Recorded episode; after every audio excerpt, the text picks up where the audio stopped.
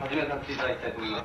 え本日は、えー、たくさん、またあの、大変遠方からおいどいただきまして、本当にありがとうございました。えー、講演に先立ちまして、えー、私どものお主催団体、えー、ダッシュシュラのお代表の方から、えー、太田治でございますが、ごご挨拶をさせていただきます。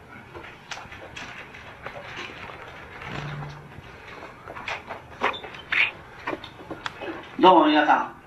遠くから本当にありがとうございます。私どものあの、雑誌、同人雑誌シュラというんですが、最近あまりまあ出してないわけです。あの、入り口のところであの、黄色いの見られたと思いますが、慌てて作ったやつなんでございますが、まあこれで15回ぐらいずっとあの、雑誌をやってたんですが、近頃まあとんとその、いろいろ、えー、仕事にかまけまして、出してない状況なんですが、この吉本先生の講演に関しては一生懸命続けていこうではないかということで、えー、2年おきぐらいでしょうか、3年おきぐらいでしょうか、あの、いろいろ先生にご無理を申し上げまして、講演を続けさせていただいているわけでございます。もう10年になるんでしょうか、最初にあの、地元の知識人であり文化人であるところの領館を取り上げまして、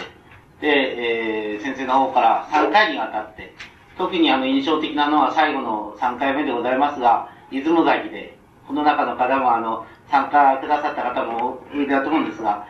あの、素晴らしい講演をいただきまして、現在あの、本になっているわけでございますが、この農業論もすでに2回講演させていただきまして、まあ、今度は一つのまとめというような意味で、えー、第3回目、えー、私どもの方では、まあ、これが農業論の最後になるんじゃないかなって感じがしてるわけですが、今日、お話伺ってみないとまあわからないわけでございます。まあそういうことで、えー、毎年、先生の方からお話をいただいているわけですが、とりわけこの農業論に関しましては、3回目となりまして、の最初に提起していただいた時から比べますと、まあ、国内外の農業情勢というものも非常に大きな変化を見てるわけですし、また農業という面から通した世界の動向というものも大きな変化をしているのは、まあ、ご承知の通りなわけでございます。まあ、国内的には、今日もあの、テレビ、新聞などで言ってますが、まあ、米をどうするのかと。米の自由化、所管制の廃止なんていう話もちらほら出てるわけでございます。果たして、えー、宮沢政権がそれぐらいの仕事ができるのかどうか、また、この地域、ご覧になってお分かりますように、田園風景がございますが、この地元の農家の方々がどのように反応するかというのは非常に大きな、まあ、問題なんですが、その根本はどうなのかということをやはり、えー、ぜひともまた吉本先生の方からお聞かせ願いたいなというのが、あの主催者としての願いであるわけでございます。また世界的には、えー、昨年90年、91年等の変革、またソ連の大きな変化というものが、まあ、今日の話のテーマになるかと思いますが、この大きな変化というものをどのように捉えていっていいのか。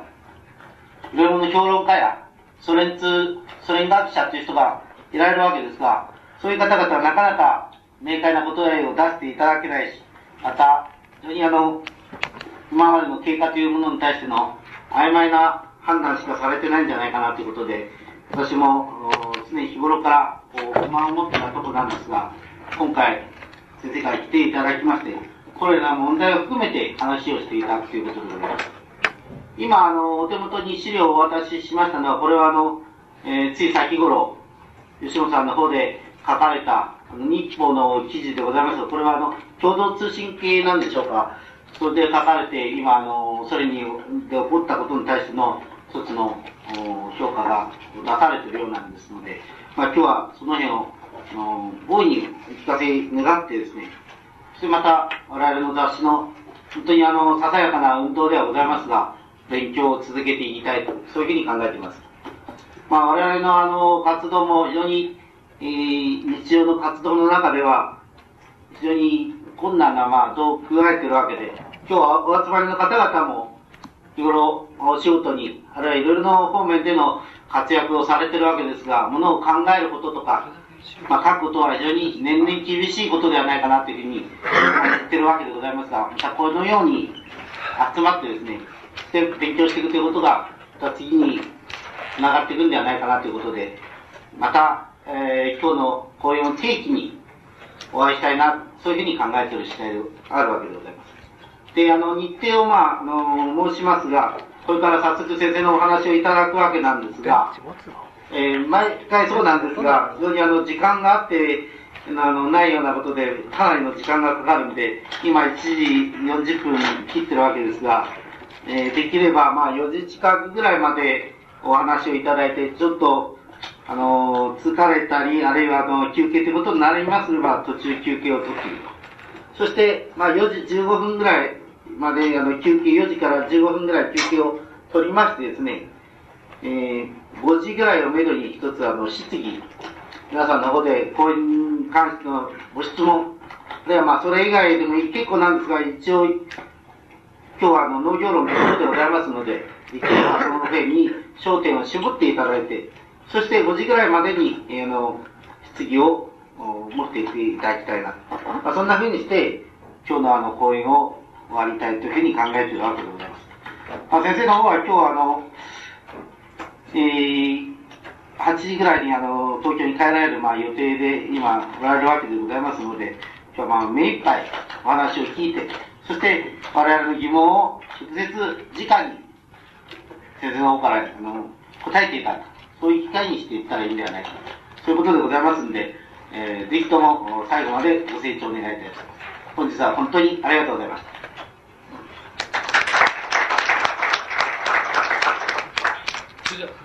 一つよろしくお願いします。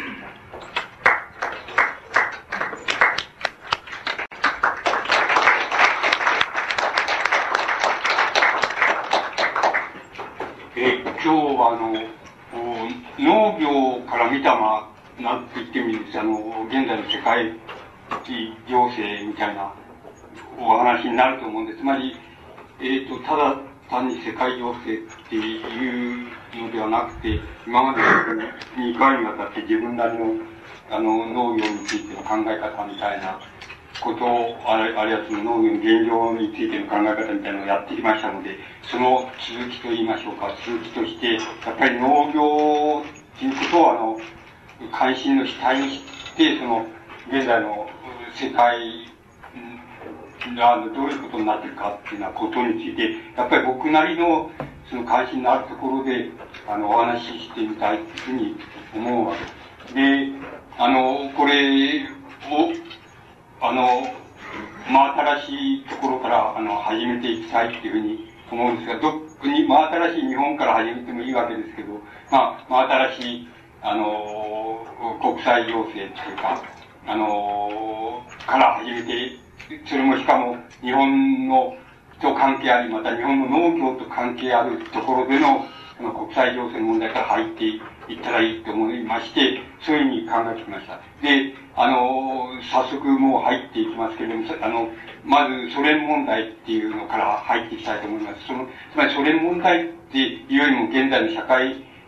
史国っていうようなものが持っている問題が2つありまして、それは一つはあの国家の問題です。つまり国家っていうのは何なのかっていう、あるいは国家をどうすればいいんだっていうことが一つ問題。それからもう一つは、やっぱりこの農業問題、土地問題です。あの土地制度問題です。つまり、あの、土地の私有とか公有とか国有とかっていう問題をどういうふうに考えたら、考えあれば解決したらいいかっていうことが、現在の社会主義権の、あの、まあ、解体崩壊現象も含めて、その現在のあの最も緊急な問題になっているわけです。まずその、はじめに、この農業問題に行く前に、えー、はじめにさっさと片付けてしまいたいようにも思うんですけども、一つは、あの、このソ連問題ですけど、これは、皆さんまだ、あの、記憶に新しいように、8月19日に、あの、ソ連でクーデターっていうが起こったわけです。で、そのクーデターって19日にどうして起こったかっていうと、8月20日に、要するに、えっ、ー、と、新連邦条約っていう後にあの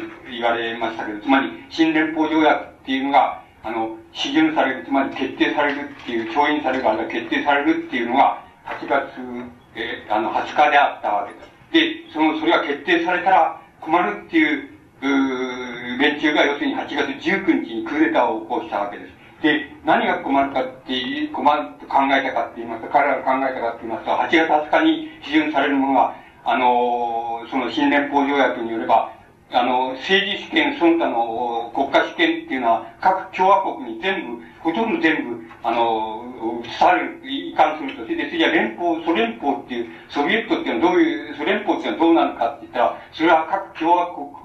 国の権限から、あの、共和国から異常された権限の範囲内で、その各共和国間のその、言ってみれば、調整役って言いましょうか。調整役を演ずるっていうのが、ソ連、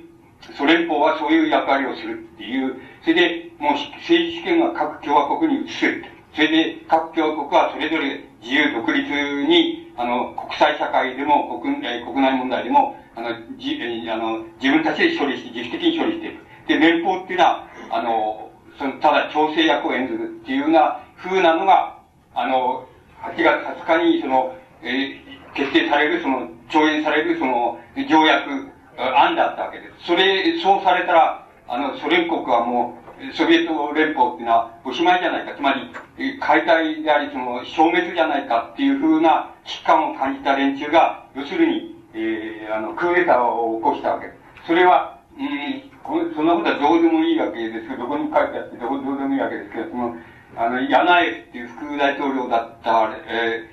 ー、あの、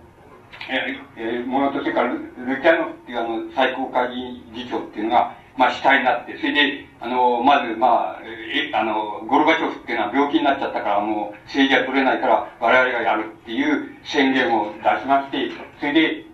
同時に国家非常事態宣言っていうのを出して、それで、自分たちがこのソ連邦は掌握したっていう声明を発して、あの、して、あの、そう、そういう準備を進めたわけです。で、あの、ところで、あの、まあ、英金なんかを主体とする、その、いわゆる民主改革派って言いましょうか。つまり、えー、ロシア共和国を主体とする連中は、その、それは、これはもう、いわゆる憲法違反の要するに、市場、つまりクーデターに過ぎないので、こんなものは認められないっていうんで、あの、えー、軍、軍とそれから市民っていうのは、その自分たちを応援してくれっていう、つまり自分たちを、あの、守り、守ってくれっていうような、あの、宣言を、やっぱり19日から20日、つまり20日にかけて、それを発しまして、そこでクーデター派との対立になったわけです。で、ところで、ソ連の、うん、なんて言いますか、えっと、世論、つまり世論調査する前から分かってるわけです、世論調査によりますと、つまり、この、クーデター派っていうのは、言ってみれば、ソ連共産党であるわけです。つまり、ソ連共産党がクーデター派であるわけです。で、あの、ソ連共産党に対する、えっ、と、ソ連民衆の支持率って3%ぐらいだった。それで、エルチンらに対しては大体20なり30%ぐらい、あの、今の宮沢政権ぐらいのその支持率っていうのはあったわけです。ですから、あの、いろんな軍、軍とか、あの、その、省官庁とかっていうのは全部、このクーデター派が掌握しているように見えても、民衆的な基礎っていうのは、あの、10分の1しかなかったっていうようなことがあるわけです。そして、あの、このクーデターは失敗するわけです。で、あの、何が失敗したかっていうことになるわけです。それはあの、えっ、と、日本の、やっぱりこの、あれも、その社会主義的なイデオロギーもそうなんわけです。世界中の社会主義イデオロギーはみんなそうですけども、つまり、これらの人たちは国、国家、つまりクーデター派の人たち、つまりソ連共産党の人たちは、あの、連中というのは、つまり、あの国家社会主義者であるわけなんです。つまり、国家管理社会主義者であるわけなんです。つまり、あの、だから、ソ連邦あのが単なる調整役になって、そして、要するに各共和国に主権が移るっていうことは、あたかももうソ連邦が、あの、ソ連国家っていうのは終わりになっちゃったって、もう終わりになっちゃうのと同じだっていうような感じ方をしたわけです。しかし、あの、そうではないのであって、あの、つまり逆な面から言いますと、あの、国家っていうものが、要するに単なる調整役になっていくっていうことは、あの、国家にとっては、やがて、あの、やがて、その、そうなっていく、どこの国家もそうなっていくべき、その理想の形態の一つなわけなんです。つまり、国家っていうのは調整役つまり権力じゃなくて調整役に過ぎないっていうふうになっていくことが、だんだん移行していくことが、それは社会主義国であろうと資本主義国であろうと、それは国家の理想なわけなんで、そんなものはちっとも、あの、ソ連邦自体が強制役になって、あの、各共和国に政治権が移るっていうことは、ちっとも悪いことでもなんでないんで、そんなような、あの、もともとそうであるのが当たり前なんだって。つまり、あの、国家は調整役であるか、あるいは調整役であるか、解体してしまうか、それじゃなければ、その、なんて言いますか、国家をまあ、僕らの言葉で言えば、開いてしまうっていうことなんです。開いてしまうっていうことは、どういうことかって言いますと、要するに、あの、一般大衆の、要するに、無記名の直接の投票でもって、国家っていうのはいつでもリコールできるっていう、そういうふうになっていれば、国家っていうのは開かれるわけなんです。あの、いつでも開かれているわけで。それは一種の理想状態なんであって、理想状態に近い状態なんであって、それだから、それは当然なことなんで、ちっとも、あの、なんでもないんですよ。つまり危機でもなんでもない、ないことであって、それでいいわけなんですけれども、あの、いかんせんその、えー、つまり、現、あの、ロシアの社会主義者もそうですけども、あの、大体世界の社会主義者っていうのは国家社会主義者っていうのが多いですから、あの、こ、その、なんか国家っていうのがものすごい権力を持ってて、それで、あの、なんかそれが統制してないと収まらないみたいな考え方っていうのはあるもんですから、それをきちっと感じて、その、非常事態宣言を発して、まあ、クーデターを起こしたんだけれども、大体、大体において、その、そうじゃなくて、その、英人なんかに象徴される、その、民主改革派って言いましょうか。まあ、民主の比比率が多かったわけですけど、そっちの方が、実際上は、あの、価値を秘めて、それで、あの、この、なんて言いますか、あの、この、クーデタっていうのは失敗に帰したわけです。失敗に帰したってことは何かって言ったらば、要するに、ゴルバチョフ、つまりソ連共産党当時の書記長ですけども、ソ連共産党の書記長を除いたソ連共産党がクーデターに失敗したっていうことを意味します。つまりそうなってきますと、要するにどういうことになったかって言いますと、要するにゴルゴルバチョフは、要するに俺はもうソ連共産党を辞めたっていうふうに宣言したわけです。それでクーデター失敗したと。そしておいて、それで、お前たちも要するに解散した方がいいと、解体した方がいいっていうふうに、ゴルバチョフはそういう声明を発し、それから通帳をソ連共産党に走って自分は、いわば脱党したって言いましょうか。ソ連共産党を辞めてしまって、まあ、権限としては今ソ連邦の大統領っていうのだけしかないわけですけども、そういうふうにして、つまり、クーデター、つまりソ連共産党に対して、まあ、絶縁、絶縁状を突きつけたっていうふうになところで、一応その、このクーデター、クーデター騒ぎっていうのは、あの、収束したわけです。で、えあの、エリキンらの方がその、軍事力も何もなくて、エリキンらを支持したのは、あの、こう、モスクワ南部の、こう、新聞に出てましたけども、モスクワ南部のその、戦車部隊と空挺部隊、それからレニングラードの、あの、市民、それから労働者っていう、それから、えー、あの、モスクワの市民労働者っていう、それから、えー、炭鉱が、ソ連に大きい炭鉱が2つあるわけですけど、このブズバルっていうのボルクタっていうその大きな炭鉱で、そこの労働者が、あの、エリチンを支持したっていうこと、そういうこと、それから、極東部日本に近い、あの、日本の北方領土に近いっていうか、北方領土に近いところですけど、サハリン、つまりカラフトですけど、カムチャッカの軍隊が、あの、エリチンらを支持したって。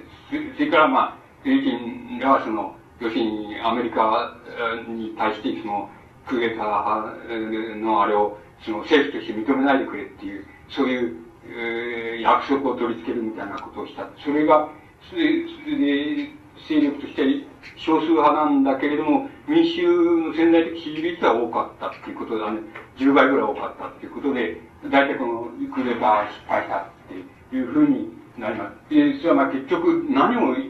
どういうことになったかって、ソ連共産党は要するに、あの、そのクーデターの失敗を契機にして、要するに国家権力を失ったっていうか、つまり国家権力のだから、とにかく滑り落ちたっていうことです。で、それは、あとは、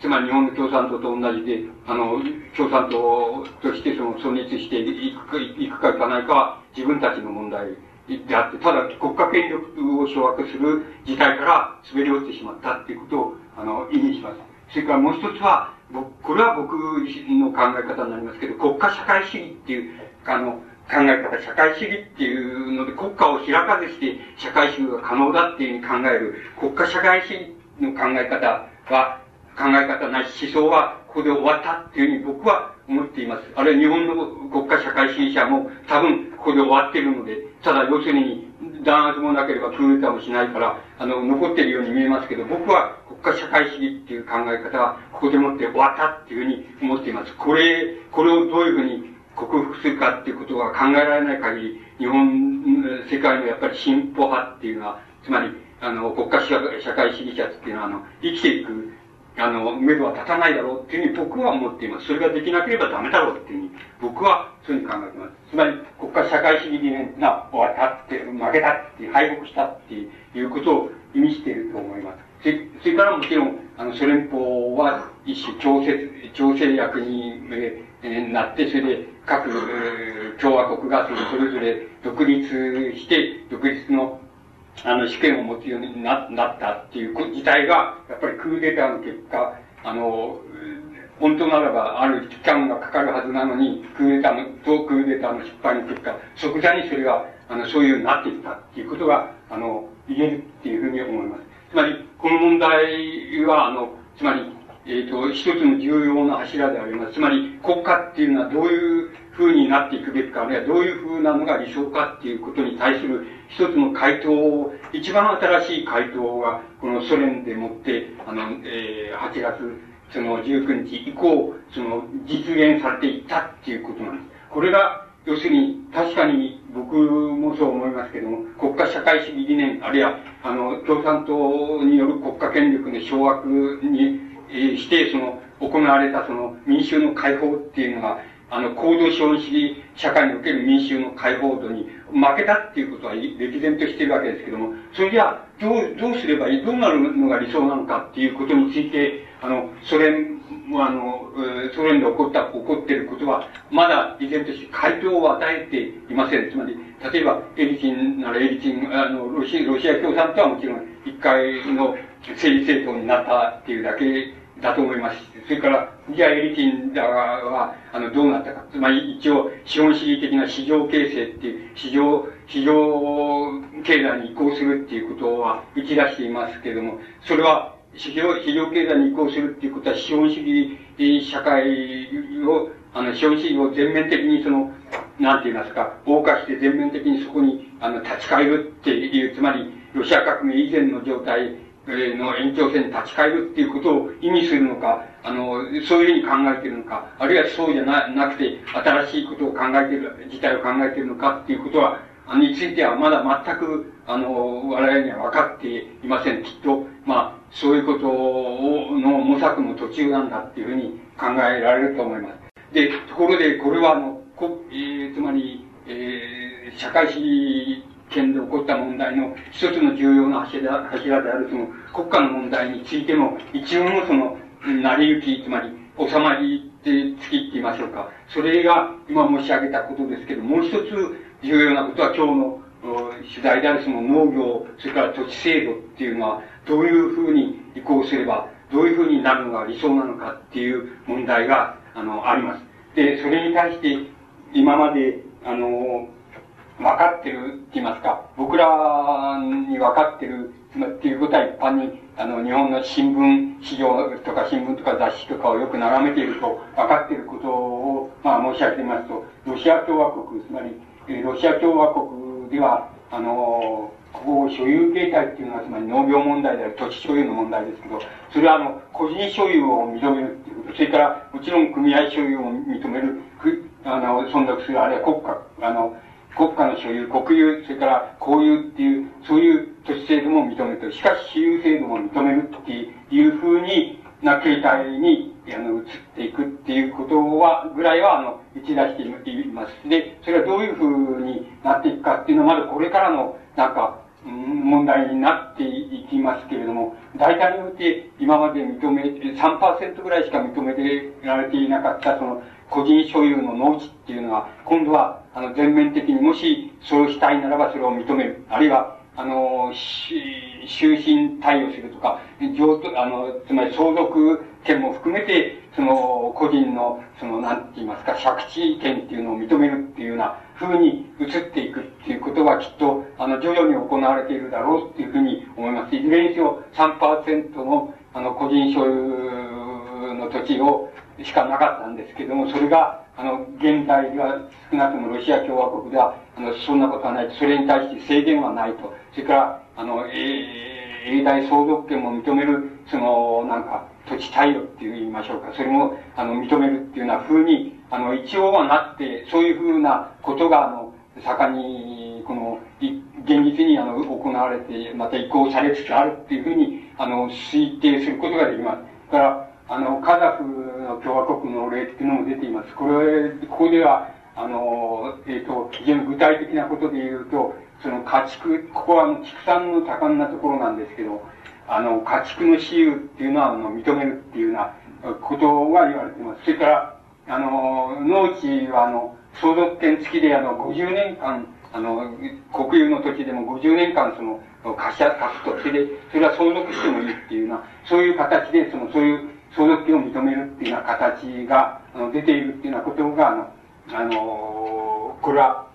あの、新聞記なんかよく見てますと、雑誌を見てますと、それに、あの、なって書かれています。で、あの、例が敷かれているんですけれども、その、例えば、その、あの、カザフ共和国の人の近くなんですけど、近くのソポーズだから、あの、国有の、あの、農地なんですけども、そこでは、そこで例えば940所帯ああそれで、あの、5300人がそのソポーズに属しているっていう、つまり、国有の、あの、集団農園に属しているっていうことなんですけど、そのうち、あの、17所帯が、あの、自営農業に、あの、転、転化するっていう、あの、うなんて言いますか。えつまり、これは書類と提出なんでしょうけど、書類を提出して、そういうことにかかっていった。それで、今度は、それは、ね、結構うまく、あの、行ったりしたので、その、なんか、その、自営農に転、転業した、転、で変わりたいっていうのは、書体が50書体以上、あの、新たに出てきているっていうのは、ことが、あの、新聞記事なんかに、あの、情報で、あの、出ています。で、具体的に出ている、その、なんて言いますか、あの、その農地の問題、農業の問題については、そこら辺農業とそれから土地所有の問題については、そこら辺が、あの、具体的に出ている、つまり僕らにわかる情報で出ている問題です。ところで、あの、僕が見たあの、あの、なんて言いますか、あの、書物の範囲内で、あの、一番、あの、なんて言いますか、はっきりしてて、はっきりものを言ってて、それで、はっきりしたその見解を持っていて、もちろん、それから、はっきりしたその、なんて言いますか、専門的知識も持っていてっていうような、あの、人の、あの、これは、ソ連のその、国民経済研究所のその、先生している人です。農業問題の専門家ですけども、その人の考え方っていうのが一番、あの、はっきりしている考え方を出していますけど、それを、あの、こう、あの、申し上げて、あの、見ますと、そうすると、かなりな程度その、イメージがはっきりして、あの、来るんじゃないかと思います。これはあの、あの、チーホノフっていう、あの、国民経済研究所の先生している農業専門家ですけども、あの、この人が結局ソ連の農業問題について発言している、言います。で、根本的なことは、あの、何かって言ったらば、あの、要するに、ソ連邦のその農業っていうのは、あの、根本的に言ってみれば、あの、えっ、ー、と、レーニン時代の、つまり革命時代の、革命期における、その、なんて言いますか、戦時共産主義って言われていますけど、つまり、あの、食料挑発型の、要するに、あの、挑発型のその農業政策っていうのが、ソ連邦の農業を牛耳ってきたっていうことを、あの、それは非常に根本的な問題なんだっていうことを、あの、言っています。それ、つまり何かって言いますと、本当は、あの、そこで、つまり、あの、国有農業とか、あの、こういう農業、コルフォーズとか、こういう農業ですね。つまりそういうところが、あの、に、その、なんか農業の権限があるように、その、なんか見かけ上はって言いますか、その形式上はなってるけれども、本当を言うとそうじゃないと、本当を言うと、ただあの、国家だけが、あの、つまりソ連邦国家だけがその農業に対して独占的な、つまり、あの、なんて言いますか、命令権と独占的な所有権っていうのを、あの、それから独占的なその企業権っていうのは全部国家自体が、国家が早くあの、把握してって言ってみれば、あの、国家独占資本っていうのと同じで、あの、国家独占だってね、決してあの、各祖法図とかコロ法図とか、あるいはこうもちろん個人ですが、それが、あの、なんか、実質的に運営しているっていうことは本当はないので、本当は要するに、な、どんな、どんな種をまくかっていうことも、あの、国家が指定するっていうような形になっている。それから農産物の価格はもちろん国家が指定した価格にすると。で、あの、また、コルホーズとか、あの、ソホーズが使う農機具とか、それから肥料とかっていうのも、国家が要するに統制して、国家があの、の命令でこう、値段も決めるし、それから、あの、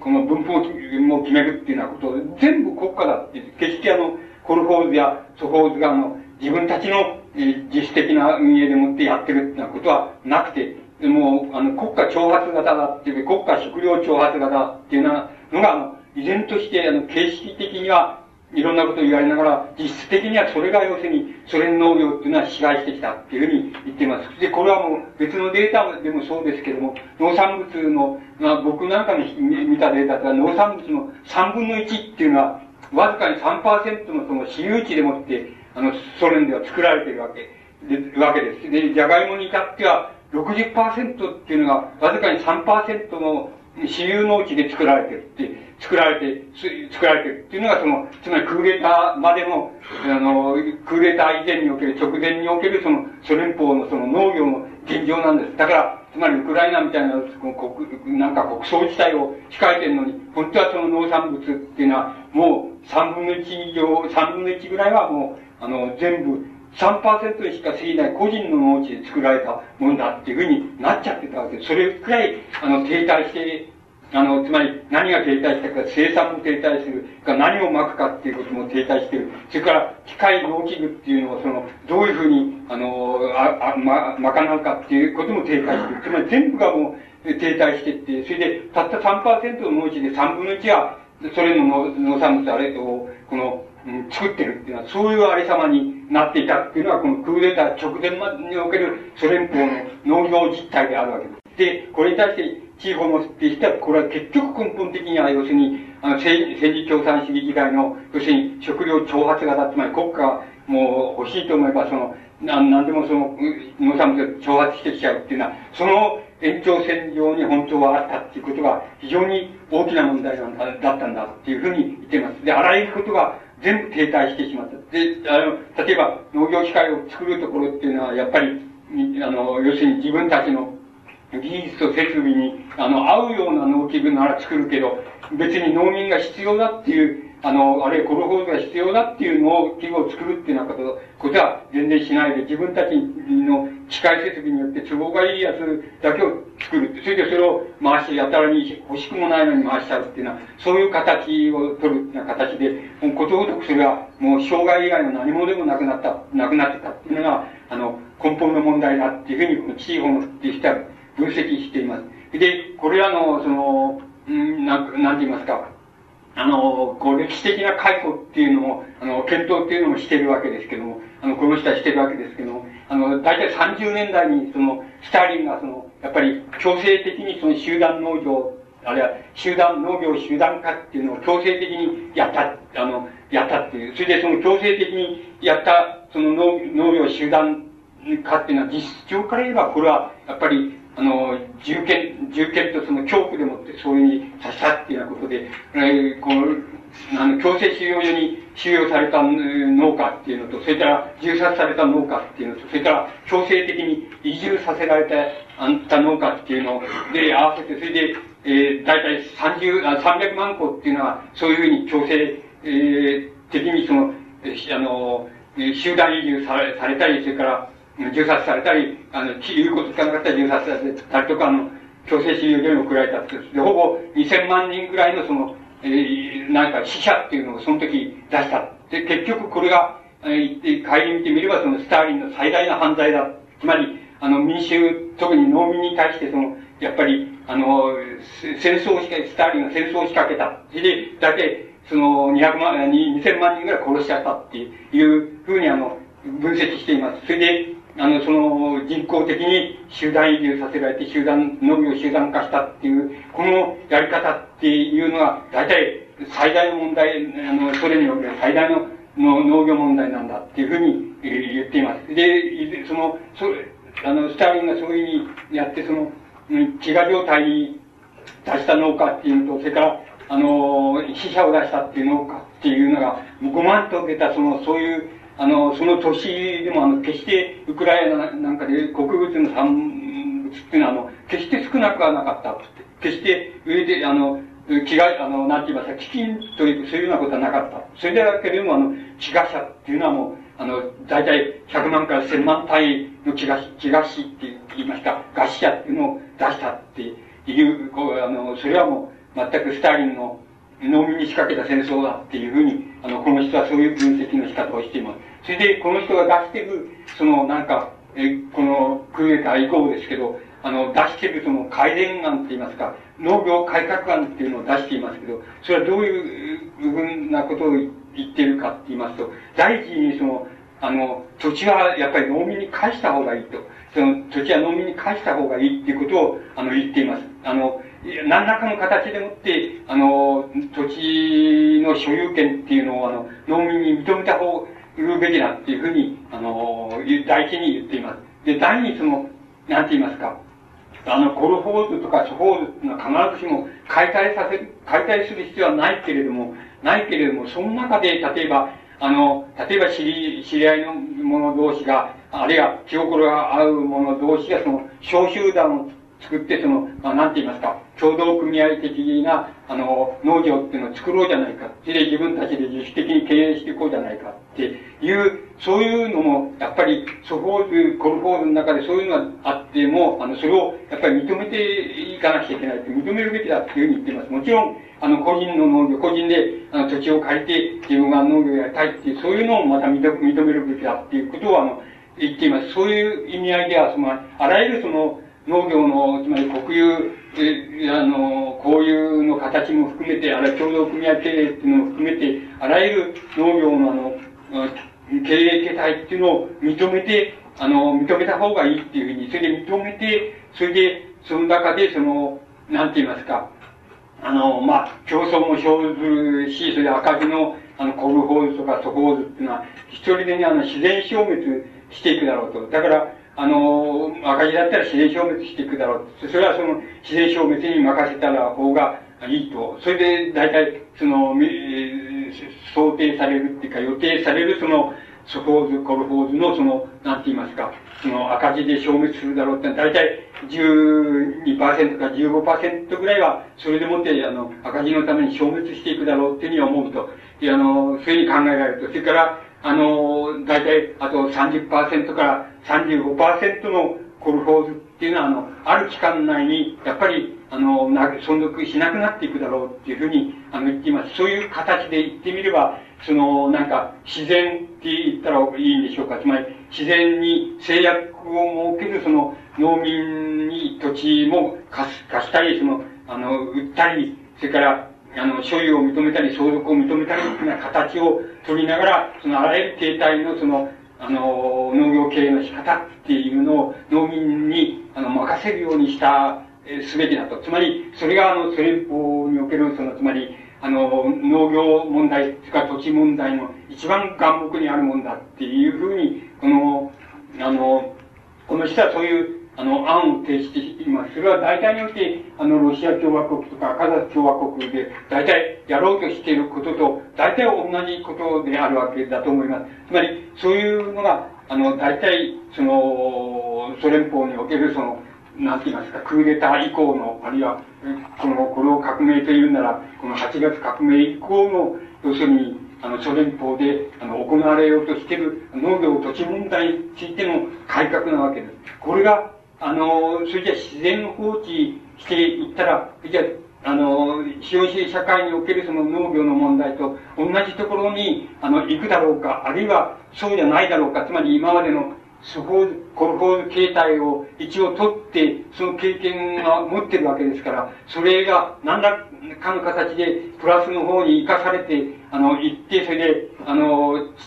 こう、資本主義社会における農業とはまた違う形態を取るだろうかっていうことは、今のところは全くよくわかりません。つまり全くわからないところです。つまり、あの、本当に過渡的な問題としてあるから、あの、我々はその、なんかそういうことはよく注意してどういう風になっていくだろうかっていうのはよくよくその眺めていた方がいいいいんじゃないかっていうふうに思います。それは、あるいは消費社会そのものと同じ農業形態になっていくのかもしれませんし、なっていったらそれほど学ぶことはないでしょうけれども、もし、あの、まあ、曲が曲がりなりにもその、お過去半世紀にわたる、半世紀以上にわたる、あるいは一世紀近くにわたる、そのなんか、えっ、と、集団農業化の、その経験を踏まえていることが、何らかの意味でプラスでもって転化された形で、その農業が、それ一方の農業がその、なされていくっていうようなことだったら、それは多分我々、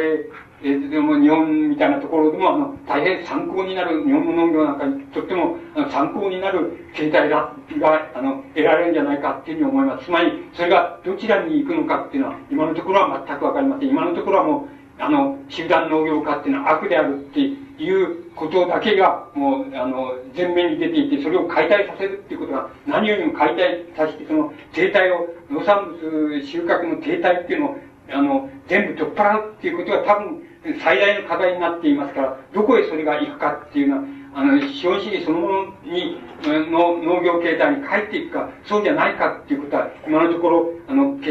わかりませんし、決めることができません。だから、あの、これは、よくよく、あの、いろんな、うん、新聞雑誌とかに、あの、えー、その都度いろんな情報が載ると思いますので、それはよくよく見てご覧になっていた方がよろしいかと思います。それの中に参考になる分と、もしかするとこの参考にも何にもならないよっていうことになるのかもしれませんし、そこのところは、あの、まだ、あの、未定であるっていうようなことが、あの、ソ連における農業土地問題だっていうことになると思います。で、あの、元来、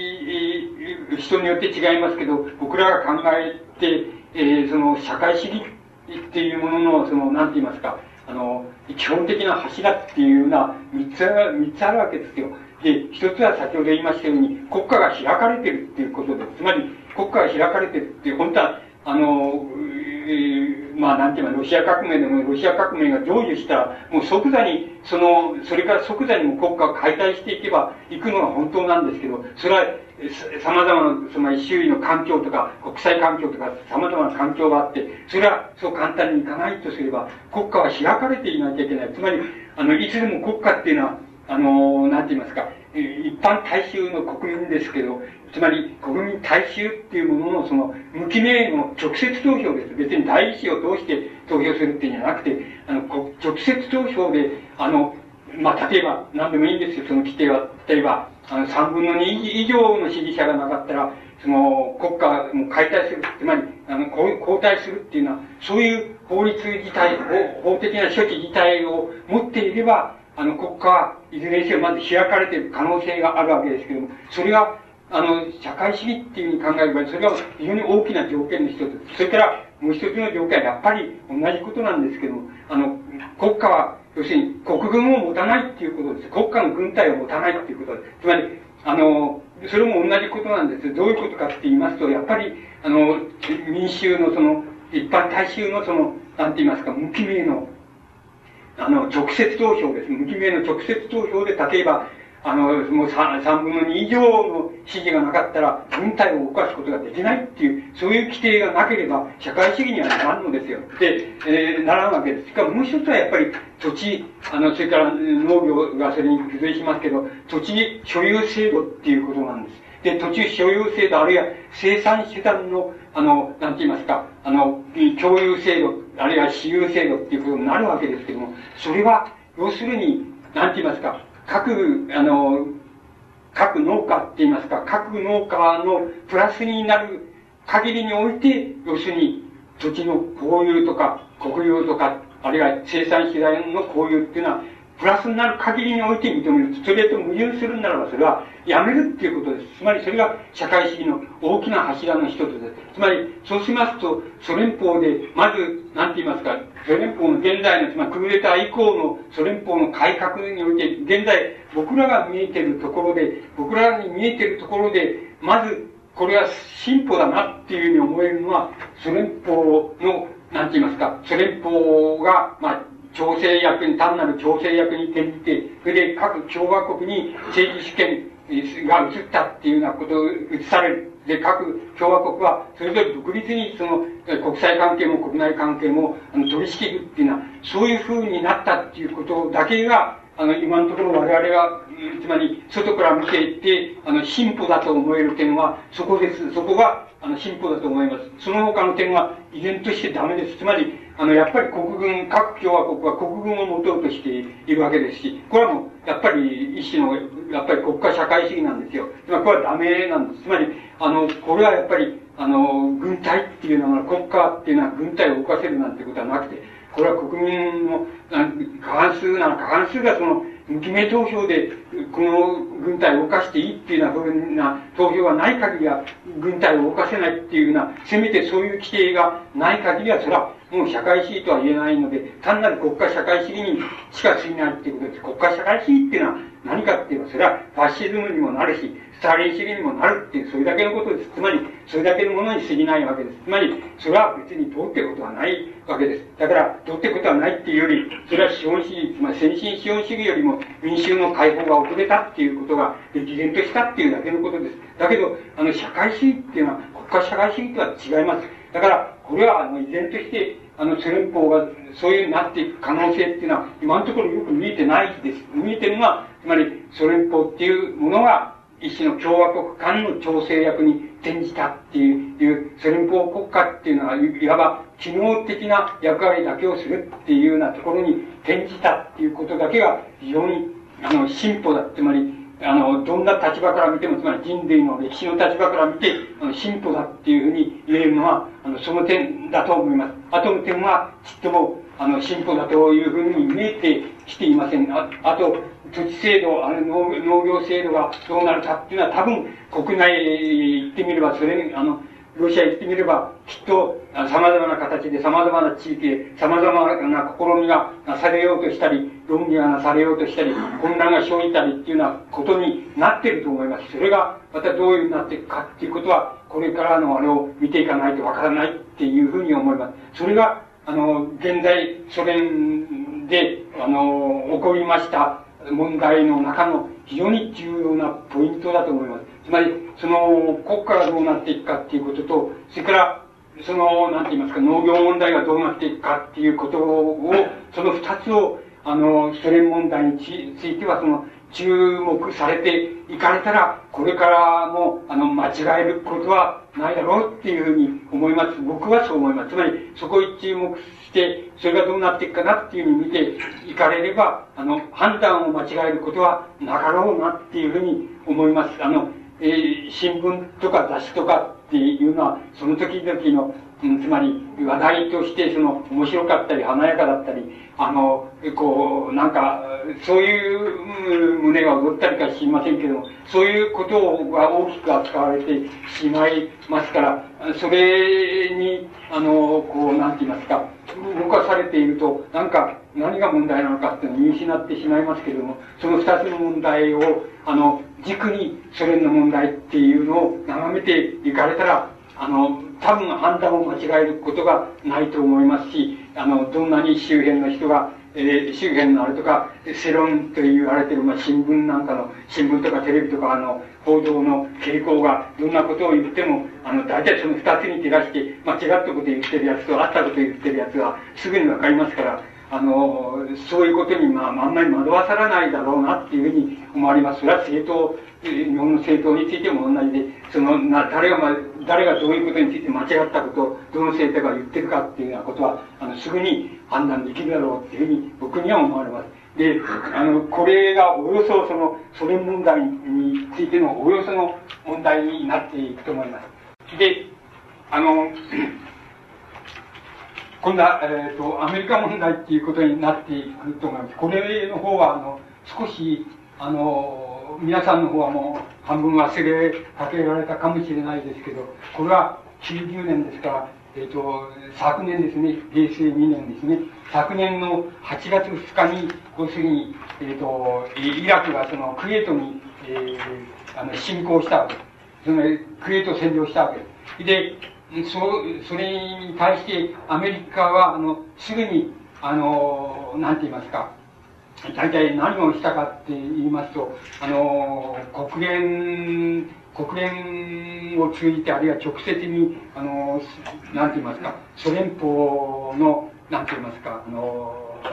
了解を取り付けて、それから、あの、フランスとイギリスっていうですから、まあ、中、中近東の地区に、その、かつて植民地を持ってた国ですけども、そういう、あの、国を主に語らって、それで、あの、イラクをすぐに海上封鎖して、海洋経済封鎖、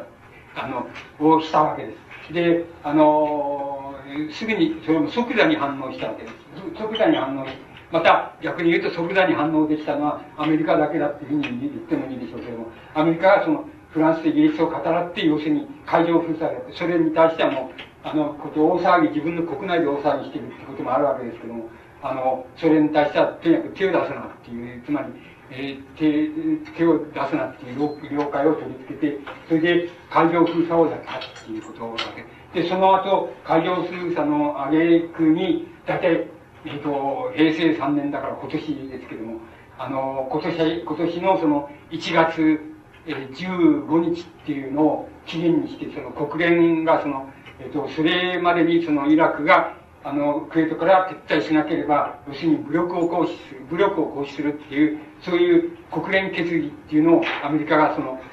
促進して、それでやったっていうことです。つまり決議を取ったっていうことです。つまり、あの、19日、15日以降は、どうせ何をするかわからんぞっていう、もし撤退しないならば、何をするかわからんぞっていう約束を国際的に国連をついて取り付けたっていうことです。それで、大体、えっ、ー、と、15日が、過ぎた、過ぎたっていうところで、アメリカは、あの、えー、イラクを攻撃し、攻撃しました。それで、あの、大体、えー、2月の27日に、あの、つまり勝利宣言をしまして、それで停戦をやったわけです。それで、大体停戦をして、まあ、イラ少なくとも最小限イラクがクウェートから撤退するっていうことだけは、まあ、軍隊もその時に半分以上、あの、追っ払ってましたから、そういうそういうことだけは、まあ、実現したっていうところで、あの、中東湾岸戦争っていうのは、一応の、なんか収束っていうのを見たわけです。で、これは、あの、これを、この、つまり、に対して日本、日本のいろんな反応があるわけですけど、日本国政府っていうのは何をしたかって言ったら、つまり、一種の武力、国連武力に対して武力協力をするっていうような案をして出したんですけど、これは、あの、国民といいますか、民衆の大反対にあって、これは撤回した。そして、結局、何をしたかって、90億ドルのその、えその戦費を援助するみたいな、そういうところで、あの、この中東戦争っていうのに対して、まあ、一種コミットしたって言いますかね、コミットしたっていうか、寄与したっていうか、参戦したっていうか、そういうような形になって終わったわけです。で、あの、これに対して、えー、様々な、えー、えー、保守、保守派では、保守派、それから進歩派、両方の様々な反応がありました。えー、のは、多分皆さんの方も覚えておられるっていうふうに思います。で、あのまあ、なんていう、あの日本国っていうのは、あの、なんて言いますか、その、えっ、ー、と、憲法9条っていうのがあるために、その、なんか武力的に国、武力でもって国際協力もできなかったっていうふうに嘆く、あの、して嘆く人たちと、それから、えー、そうじゃなくて、この憲法9条は平和憲法なんだから、その、こんな、戦費を供与するっていうんだって、それはおかしなことだっていう、そういう論議と、その極端に言えば、その二つがあって、その中間には様々なニュアンスの論議っていうようなものが、あの、行われたわけです。で、あの、僕、僕なんかが基本的に、これをこの中東湾岸戦争っていうのを見ていまして、あの、感じたことっていうのは、あの、どういうことかって言ったら、やっぱりえー、僕らはその戦争の年代だからすぐにそう感じたんだけどアメリカっていうのは、えー、半世紀経ってもやることは変わらんねっていうことなわけです。つまりあの、なんて言いますか、日本もかつて半世紀前に、その、なんて言いますか、えっ、と、日本、日本軍隊はその大陸から撤兵しろと、それで、で、あの、撤兵、撤兵しろっていうのは、ことをアメリカからその提起されまして、それでアメリカはやっぱり、えー、東洋っていうか極東にその植民地を持ってた、えー、フランス、イギリス、オランダっていうのを語らって、その日本を海上封鎖したで、主に燃料封鎖なんですけど、石油封鎖石油封鎖しまして、それで、もし、あの、この、なんて言いますか、日本が大陸から、えー、兵を引かなければ、その、なんこの、石油封鎖はいつまでも続くし、続く、続けるぞっていうような、そういうふうに、えー、なっていきまして、大体、えっ、ー、と、日本国の天皇、天皇、その政府は当時は天皇とその総理大臣っていうのは東条英機だったんですけど、それはイラクのフセインと同じで、えやもう、これはもうやるよりしょうがねっていうふうなところに追い詰められた感じで、それで戦争を始めたっていうことなんです。で、そうすると、あの、その、イグサまで割に似てまして、日本はその頃、その、天皇と、その、東条の、その内閣と、そういう、あれでもって、その、アメリカとかイギリスとかのと、えっと、鬼畜命令っていうふうに、つまり、鬼畜命令だっていうふうに、つまり、鬼か獣だっていうふうに呼んだんです。で、イラクのフセインっていうのは、あの、おあつらい向きで同じように、あフセインっていうのは、アメリカって悪魔だっていうふうに呼んでやってましたよ。それで、あの、ところで、あの、僕らが見たのは、つまり、あの、僕らはどういうに姿を見たかっていうと、アメリカっていうのは、半世紀経っても同じことしかしないじゃないか。つまり、あの、同じように武力で、武力の威嚇、それから経済封鎖による威嚇っていうのをやるわけだし、やって、その脅しでもって、つまり力でもって圧迫できるみたいなことを半世紀前と同じようにやるわけだし、イラクっていうのはその半世紀前の日本と全く同じことをやるじゃないのって、やったじゃないのっていうのが僕らがあの大体この中東湾岸戦争に対して感じてた基本的な感じ方はそうでした。だから、要するにこれは、ね、つまり僕らは、それから半世紀、その当時の軍国少年、軍国青年は、その半世紀の間に少し、えー、まあ、少し進歩したのかもしれませんけれども、あの、進歩したかどうかしてるわけですから、つまり、これは両方ともダメだよっていうふうに思ってました。つまり、両方ともこれはもう否定する以外にないよっていうようなふうに、僕はそう思ってました。それから、まあ、そう書きましたし、そう思ってました。それから、もう一つは、やっぱり、あの、それじゃどうするんだって、それは憲法第9条にその、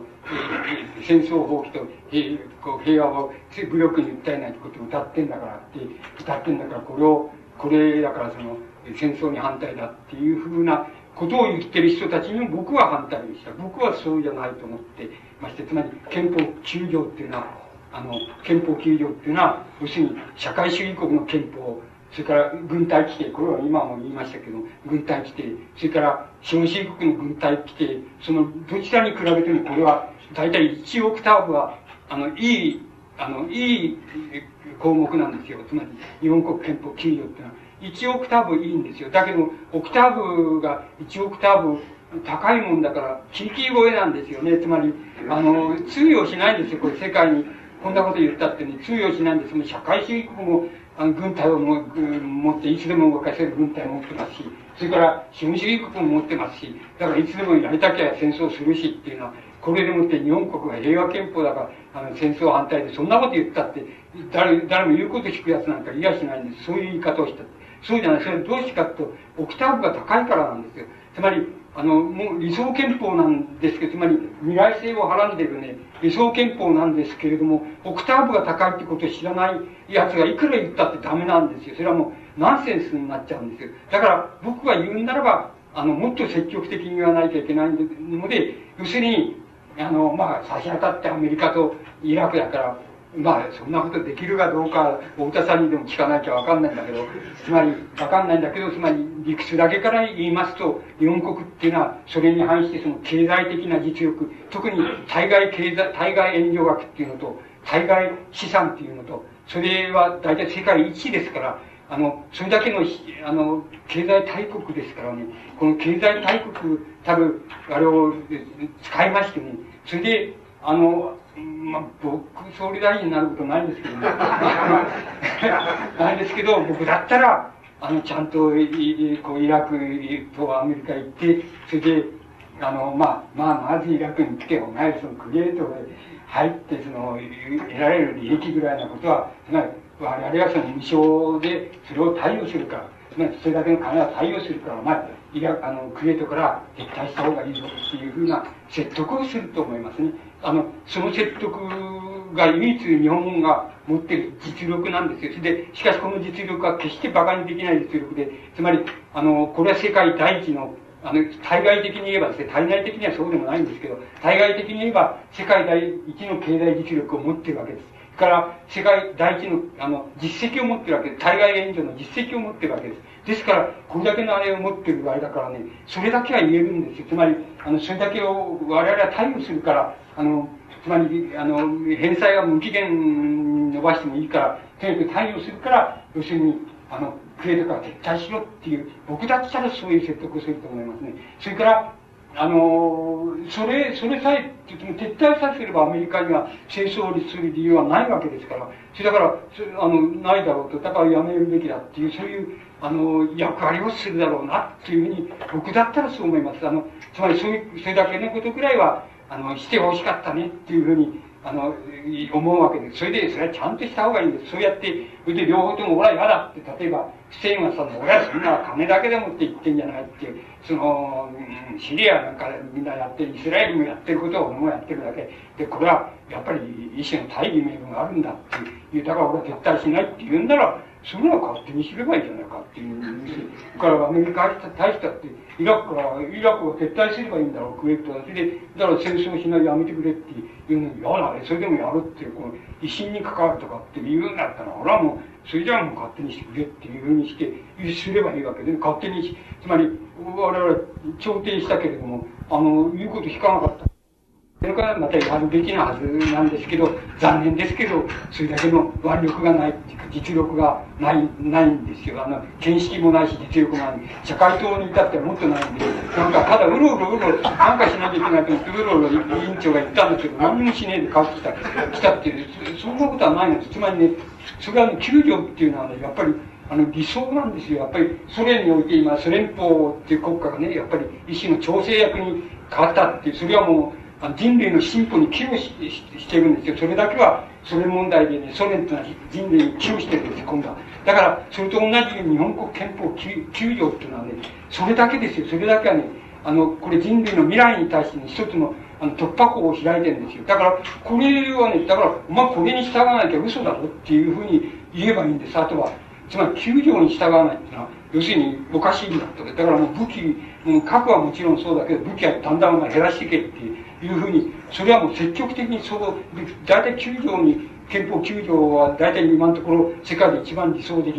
な条項だから、みんなこれに従うべきだっていうふうに主張すべきなんですよ。つまりそういう主張しなければ、これ平和憲法だから平和武力放棄したんですかそんなこと言ってるやつはどうしようもないんでね、あの、そうじゃないんですよ。これに従うべきだっていう主張をすべきだって、そこまではやっぱり今度は進歩党っていう、進歩的な政党、左教っていうのは、そこまではやれる、言え言えるはずなんです。だけど言ったことはないんですね。そういうこと言ったけど、平和憲法だから守れとか、あの、先生そんなことばっかり言ってるんですよ。そんなのはダメですよ。つまり、オクターブが違うんだから、お前現実を見てるかっていうね、もう社会進行を見てるかって、つまり、あのもっと言いますね、ソ連っていうのは、あれなんですよ、その武器、武器をそのイラクに、イラクに一番武器をあの輸出してるのはソ連なんですよ。で、あれはソ連、イラクだけじゃなくて世界に対して1番目か2番目ぐらいにね、あの、武器を輸出してるのはソ連なんですよ。つまり、それからソ連の輸出品目の中で多分1位はね、兵器なんですよ。だからつまり、何、あの、何を言ってんだってことなんですよ。つまり、日本のなんか進歩あって何年言ってんのお前はってことになっちゃうんですよね。つまり、それでそういうのに対して一度も文句言ったことはないんですよね。その、お前ら武器で武器って一番売ってるじゃないかっていうことを、文句言ったことはないんで、そういう、そういう信仰だばかりですからね、どうしようもないわけです。だから、あの、要するに、あの、これはしょうがないんだけど、だけど、これは積極的に、やっぱり未来性がある、日本が持ってる未来性っていうのはね、で、唯一トビエ案はその憲法9条だけなんで、ただ、もう皆さんがよくご承知のように、であるように、その、要するにこれはオクターブが高いんですよね。だから、こんなことをすって言ったっていうのは、どこにも通用するわけなくて、鼻で笑われちゃうわけですよ。何が夢みたいなこと言ってんだっていうふうに決まってるわけですよ。だからそれは覚悟の上で、覚悟の上でこれは未来なんだからこれに従うべきだよっていう説得をすべきなんだけどねそれはしたことはないつまりこれがやっぱり中東湾岸戦争に対する日本のつまりだらしなさっていうかダメさっていう、えー、あのこれは自民党が今度は内閣変わってどうなるか分かりませんけどやっぱりそれほど変わらないだろうなと思います。で少し良くなるのか知りませんけど変わらないだろうなと思いますしまたこれあの社会党が政権取ったらなおさらダメだろうなっていうふうに思いますあのつまりあのだろうと思いますつまりそこら辺はもうどうしようもないんです。つまりもう何て言いますかあのこうつまり民衆次元でっていうか一般次元でもっとあのこう何てますか積極的になっていくとか一般次元でその自自主的になっていくっていう以外にそれを待つ以外に方法はないっていうことだと思います。でさてそれがあのアメリカ問題もう一つあるんですがえっと、もう一つ重要なことなんですが、日米構造協議っていうのは、日本とアメリカとにあるわけですですけども、その中で、ね、あの、アメリカの、要するに日本改造案っていうのがあるわけで、アメリカが出してる、日本改造案っていうのがあるわけで、ああるわけです。そのその日本改造案っていうのは、あのまあ、全部ご覧になると、皆さんすぐにお分かりになるんですけど、これはもうものすごいです。つまり、ものすごい、あの、経済分析力です。つまり、もう日本の経済問題とか経済構造、社会構造、経済構造、どこに問題点があるかっていうのはもう、あの、逐一も、もう、なんて言いますか、つまり、もう、レントゲンで写し取るように、ちゃんと見事に、見事に正確に、みんな全部分析し尽くされています。つまり、アメリカに全部の分析、腹渡の底まで分析し尽くされてるって言っていいからやられています。で、あの、これ、これ、あの、全部あるしてもいいんですけど、ここでは二つ、つまり農業問題が重要ですから、農業関係のアメリカの日本構造改造法案、改造案っていうのの農業関係の問題をと、それからもう一つは一種の、この、これはもう最近だから皆さんお分かりですけど、つまりバブル経済っていうふうに言われて、つまり証券会社がその、なんか、大手、えー、大手顧客のその、なんて言いますか、損害、株式の損害保証っていうのはその証券会社がやってそれであの勝手にやっちゃって癒着してるってやつにバブル経済だって言われて問題があるでしょ。うつまりその問題と二つにそのアメリカンあの日本改造法案って二つに限ってあの申し上げますと大体農業問題についてはこの日米構造協議のアメリカ案っていうのはアメリカの日本改造案っていうのの中にどういうことが言われているかっていうと、まあ、第一にその農業や地方公共事業に対するその援助っていうのは少なくして、少なくして、それはもう都市とか国際問題とか、えー、まあ国際問題ってのは国際流通とか交通ですよね。あるいは情報ネットワークとか、そういうようなことにその資金を振り向けろっていうこと、振り向けるべきだっていうことを第一に言っています。それから第二に、その、農地とそれ以外の土地っていうのはね、評価が違うわけですけど、評価の乖離っていうことを、あの、都市部では少なくしろていうことを言っています。つまり、どういうことかっていうのは、皆さんの方がご存知、専門家はご存知だと思いますけど、つまり、都市周辺の農地で、農地だっていうと、農地はまあ、なんて言いますか、うん、えっと、その、税、税金が、その農地じゃない有感地と比べると、税金は安いんですよね。だから、つまり、その手の、要するに、いろんな都市評価の格差っていうのを、とにかく都市部、あるいは都市部周辺では少なくしろっていう言って、つまり要するに、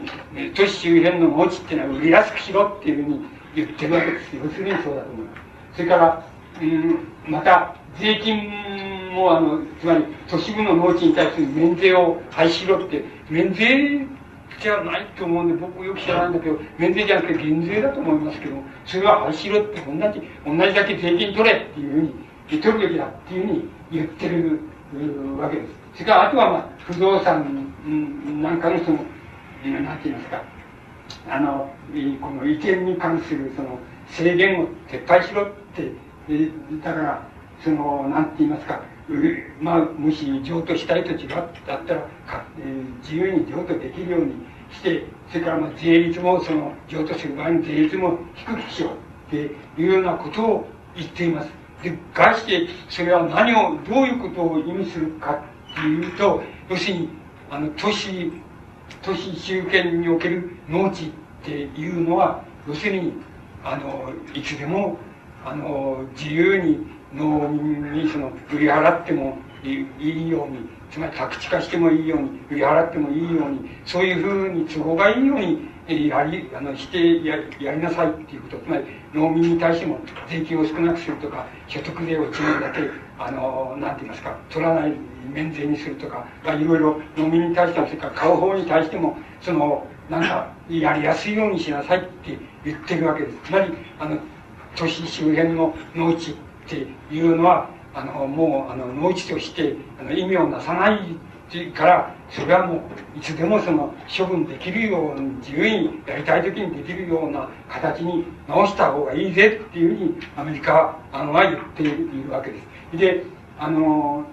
えー、あの、日本の、えっ、ー、と、ご存知の通り、日本の農業っていうのは、現在、その、労働人口で言えば、全労働人口の9%が、あの、農業に関連して存在しています。で、9%のうち、専業農家は、またその14%ぐらいです。だから、あとは兼業農家です。つまり、これが日本における農業、あるいは第一次産業っていうようなものの、あの、現状です。現、あの、非常に、あの、シビアなって言いますか、何も幻想を設けない現状、幻想とか希望とか、希望的観測を設けないで言えば、要するに、労働人口の9%しか農業に携わってる人はおりません。それからそのうちの9%のうちに専業農家は14%ぐらいしかいません。つまり、それ、それ以外の農家っていうのは全部兼業農家です。つまり、これで、これでもってこの農業っていうのはどうするんだって、日本農業ってのはどうするんだっていうことが、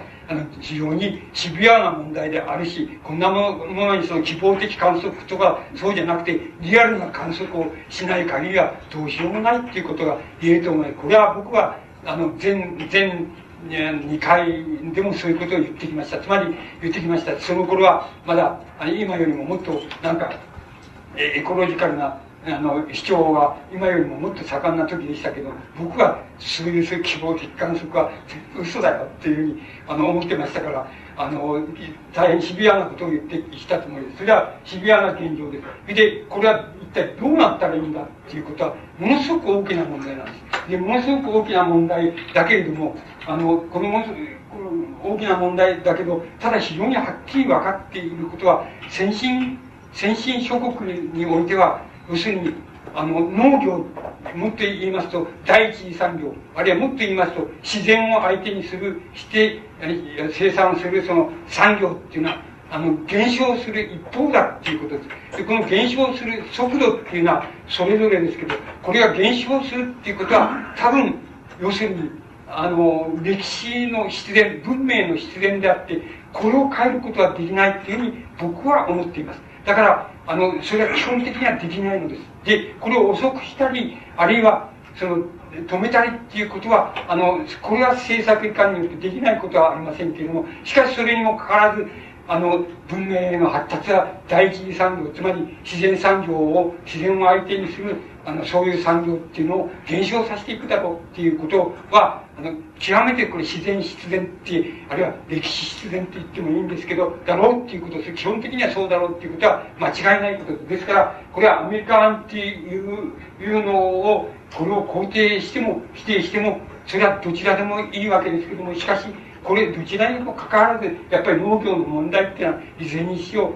う、残りますよとかあるいは、農業が減少していくっていうことは残りますよっていうことは、必然的に残りますよっていうことは、つまり、それを頭から払うことはできませんよっていうことを、それはよくよくやっぱり、リアルな認識として持っておられた方がよろしいように僕には思います。僕には思われます。で、今度はそれと日米問題でああるいはアメリカ問題でもう一つ関連があるのはそのいわゆるバブル経済っていうあの問題なんです。であの今現代新聞種になってるのはあの要するに銀行のなんて言いますか低低低利子における利子っていうことそれからあのかまあそれとそれからもう一つは証券会社がその大手大手のといいますか大口のその何て言いますかつまり大大株売買っていうことをやってるその大口のその業者に対してその何て言いますかその損害か例えば株価が下がった場合の損害みたいなものは一人でに保証して内緒で保証してたみたいなそういうことがあからさまになったっていうことでそれであんなバブル経済で要するに証券会社とそれから産業との癒着だとか銀行とそれから産業との癒着だったかっていうふうに言われてあの騒がれているあの問題です。でこの問題はあのこの問題はあの基礎に日米構造協議においてアメリカから基礎に指摘されています。でそれでアメリカはそれでもって日本の公正取引委員会っていうのはちっともやらねえじゃないかってつまりそれに対してそのメスを入れないじゃないかつまりメスを入れて要するにこの経、えー、あのえこの株式問題についてのその全近代的な癒着っていうのに対してメスを入れなで系列会社にとか自分の得意先だけに対して有利であるとか企業グループが自分たちだけでそのまあ、そ社長会とか社長会みたいなのを開いてそこで勝手にそのあのいろんなことを決めちゃってそれで他からそのとか外国からのその競争を申し入れって言いますかそれに対してそれを排他的に排除していくとそういうそのやり方っていうのに対して公正日本の公正取引委員会っていうのは何もその厳格なメスを入れてないっていうことはアメリカからの基礎に指摘されてしまっているわけですつまりその問題が今あの出てきているわけです。それからあのまあこれ闇カルテルサランラップみたいので闇カルテルを作ってるみたいなことも最近指摘されてで公正取引委員会のこう検査っていうの検査を立ち入り検査を招いてるっていうことがありますけどその手のことっていうのはあのなんて言いますかあの、えー、資本主義の経済関係っていうのを透明にしろとか近代的にしろとか合理的にしろっていうような要求として基礎に日米工業協でアメリカからあの基礎に指摘し尽くされている問題です。でそれが今ああからさまになってきたというわけです。あの表に出てきちゃったっていうことなわけで。で誰が最初にあからさまにしたのかっていうのはなかなか問題だだと僕は思っています。誰が誰がそのあからさまにしろっていうふうにすべきだっていう誰が最初に言ったのかっていうのは大変問題だっていうふうに僕は思ってますし、えー、あの決して新聞社が先じゃないと僕は思ってますけどあのそれはあの日米構造協議でアメリカはアメリカに対してアメリカがもう日本の経済構造に対してあらゆるところもうめちゃくちゃにあの正確なメスを入れちゃっていますからそれでやられてるなっていうふうに僕はそういうふうに理解あのしております。そんならば逆にそこら辺は今度はあんまり声を大きくすることはできないんですけどもそんならば日本だって、えーと、日本の経済関係のその学者研究者官庁っていうのはその何て言いますかアメリカの経済のその何て言いますかもうもうレントゲンで映すがごとく透明に分析正確に分析し尽くしてお前んとこの経済はここはダメだよここだよダメだよってこんなことでお前戦争なんかやる気になるのはおかしいぞってとかっていうようなことが言えるほど日本の何て言いますかあの経済関係の研究者学者それからあの官僚と言いましょうかね。あの、えー、そういうのは政府の責任においてそれだけの日本にその実力がありましたら多分その面からだけでもアメリカの中東戦争つまりおあの中東戦争への介入っていうのはそれだけでもあの十分阻止力はあるはずなんです。つまりあったはずなんです。つまりお前こんなんで戦争するつもりかっていうふうなその指摘の仕方っていうのは十分できるはずなんですけど残念なことにその日本のその何て言いますか経済学者からその何て言いますかね経済関係会長からその実力がそれだけないんですよつまり日本はめちゃくちゃにやらもう分析し尽くされてるんだけどアメリカを日本が分析し尽くしてるってことはそういう経済関係だけでもないわけです。つまりありえなかったつまりもう完全にそれはちょっとねあのあの僕僕らはそうなんですけど僕らはそう感じたんですけどこの日米構造協議のあのアメリカの日本改造法案改造案っていうのが出た時にあの僕は僕はなんかもうものすごいショックを受けたんです。つまりあまた負けたのかっていうあの太平洋戦争で負けたけどまた負けたのかっていうくらいのショックを受けました。つまりあのそれくらいもう重要なことなんです。でこれはもう本当に対等の実力でアメリカの経済の関係っていうのはあのどこに欠陥がありどうなればこれ参るぞとかっていうようなことをどこを変えなきゃ参るぞっていうようなことが指摘できていたらそれはやっぱりそれだってそれだけだってあのアメリカあの戦争介入力っていうのをその抑制することができるのですよ。つまりそれくらい重要なことなわけですけど残念なことに全部それはもう逆なんですね。日本の方はあのとことんまでそういう意味合いではもう分析し尽くされてやられてるんだけど残念ながら日本にはそれにお返しするだけ対等にお返しするだけの力がっていうのはないんです。これはあの要するに平らだって言えば平らであってそういうそういうようなことに対して僕らはもうあの大変衝撃的でつまりなんかやっぱり戦後ナショナリストじゃないんですけどね戦後やっぱり一生懸命になって軍国主義少年時代の青少年時代の自分を反省しそれでどこがダメだったのかっていうので自分は一生懸命その勉強して一生懸命あの負けないぞどこにも負けないぞっていうふうに一生懸命やってきたつもりなんですけどまあこういうのが出てきてみるとあの衝撃を受けてしまいますね。つまりあこれはダメだよっていうふうになってしまいましたね。大衝撃でしたね。だからこのこともとてもあのアメリカ問題今後のまあ日米問題なんて重要だと思うだからこのバブル経済問題でもってあの日本資本主義がダメになるなんていうふうにそういうふうな希望的感想なんか一切持たない方がいいですよ。大体資本主義がダメになってどこにどこにどこ行くつもりですかって言ってこれよりもソ連よりもいい生き方っていうのをやれる人なんか一人日本に一人も日本の進歩主義者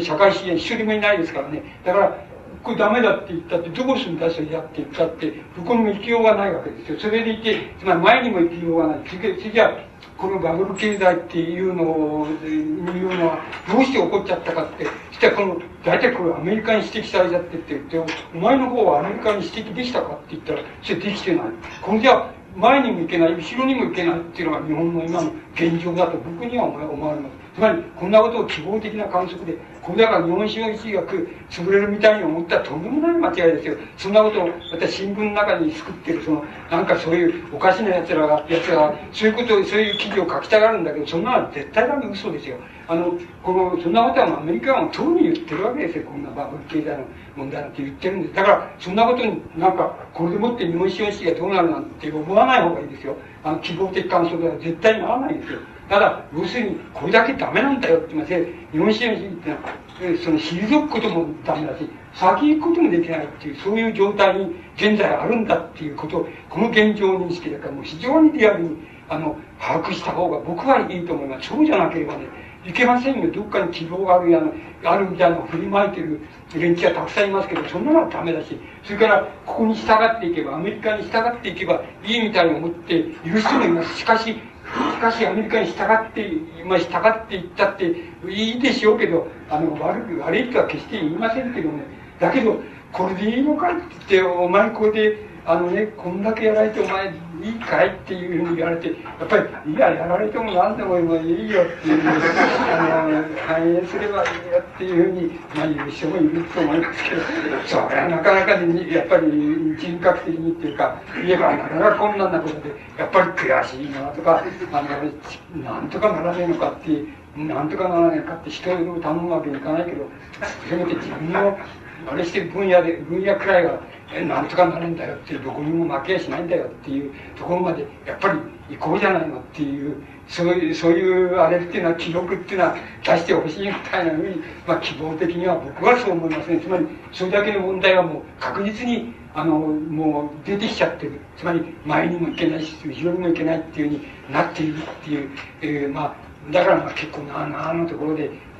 お茶に干していこうじゃないかっていうのは、まあ、日本の今の現状だと思いますけどまああのそういうところにあの日本っていうのは入ってるっていうことあのそれはやっぱりきちっとあのしとかなきゃいけないんじゃないかっていうふうにあの僕にはそう思われますでさてそういう日本の問題に入っていきますで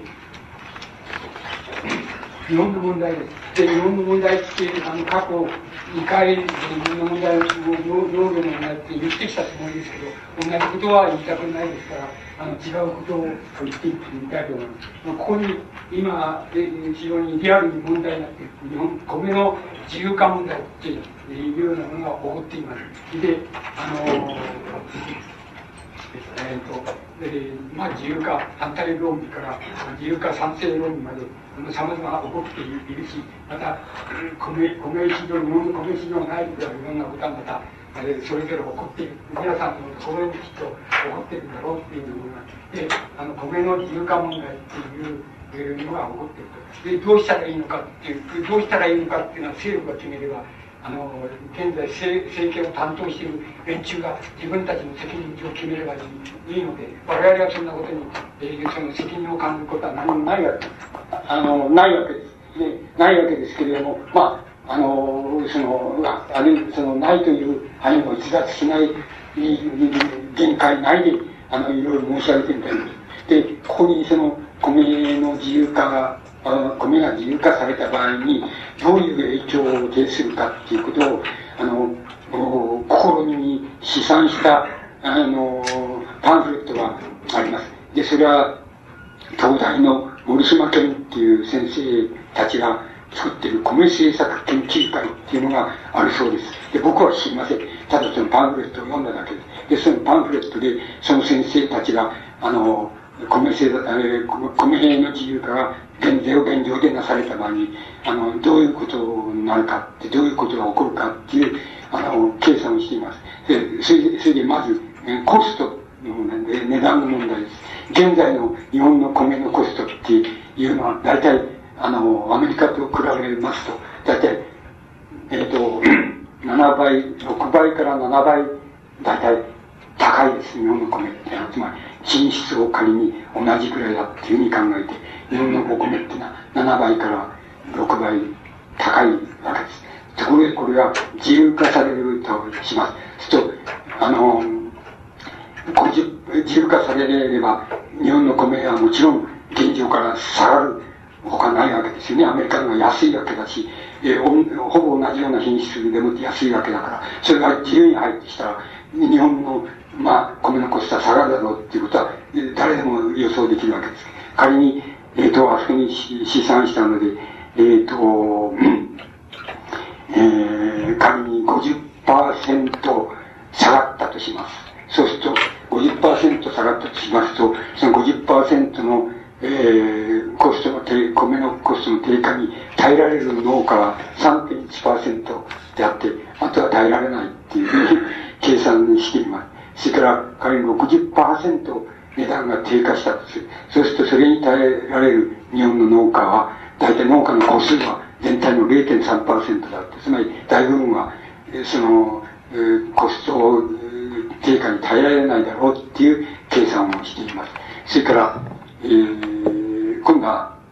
技術、つまり農耕技術っていうか、農業技術ですけど、農業技術の進歩によって、進歩だけによって現状の農業技術を仮定して、政治を仮定して、現状の農業技術を持って、えー、その、コストっていうのはどのくらい下げられるか。紀元2000年に6.5%なら下げられるだろう。それから、紀元2007年に9.5%なら下げられる。それから、えー、あの、紀元2010年には10.5% 10.8%なら下げられるだろう。つまり、技術だけをに依存したと、現現状の技術だけに依存したとして、あの、そのくらいまでなら下げられると。だけど、その半分下げるっていうのは、もう、もうとても技術だけでは夢のまた夢だっていうふうなことになるわけでしょう。それで、あの、今度は作付けの規模、つまり農耕地、農耕地のその規模ですけど、規模は現在が、あの、現在を0.9ヘクタールというふうに、仮定して、で、えー、大体2000年になって、大体19.31、19%、それから2007年になって14、あ、いや、19.3ヘクタール。で今、現在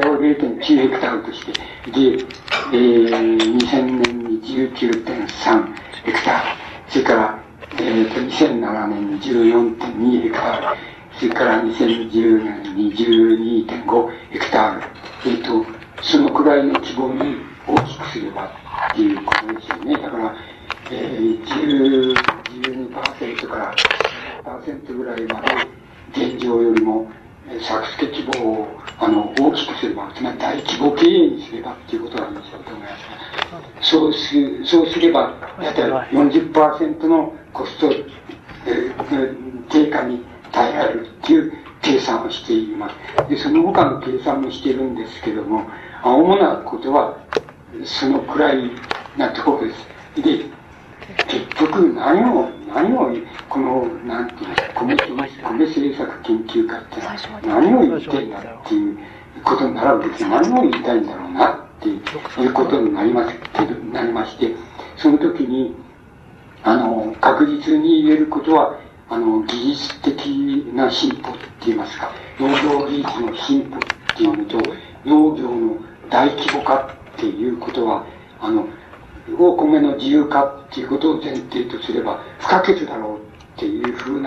うなことだけは言ってると思います。あの、つまり、技術、まあ、技術っていろんな意味があると思いますけど、まあ、技術を発達させるっていうことと、それから大規模、農地を大規模化すると、何らかの意味で大規模化する。そういう、あの、ことを、あの、するっていうことは、まず、承認できる、誰もが承認できる不可欠のことじゃないかっていうことは、これで言ってると思います。で、さて、その他のことは、あのー、人様々ですけれども、その他のことは、あの、言えてないだろうなっていうのがね、あの、大変、あの、悲観的な観測をしていますけれども、あの、僕はその他のことは、あの、言えてないなっていうふうに、あの、いろんな意味で言えてないなっていうのが、だから、その他の、これだけ読むと、もうこれは明日から地獄だっていうなるし、あの、自由化したらもう地獄だっていうふうになりますけれども、僕はそう思いません。あの、思いません。つまり、あの、その一番大きな要因って何かと、これはあの、農家の、こういう統計っていつもそうですけど、その方の主体っていうがどうなるかっていうことを、あの、何も考え入れてないわけです。つまり、こっちの農家自身がもうロボットなんだっていうことを仮定しないとこういうことは言えないので、それにどう人間ですからね、そのどう対応するかっていうのは必ず一方であるわけなんです。あるいはどういう工夫をして、この競争に耐えるかみたいなことっていうのがあるわけですよ。つまり、そのことがちっともここには入ってないですから、あの、これだけ読んで、これが普遍化することはできないっていうのは僕の考え方です。あの、考え方で。でも、確実に、ここに言ってることで確実なのは、技術的進歩っていうと、農業、農耕地の大規模化っていうことは、いずれにせよ、どうしても、あの、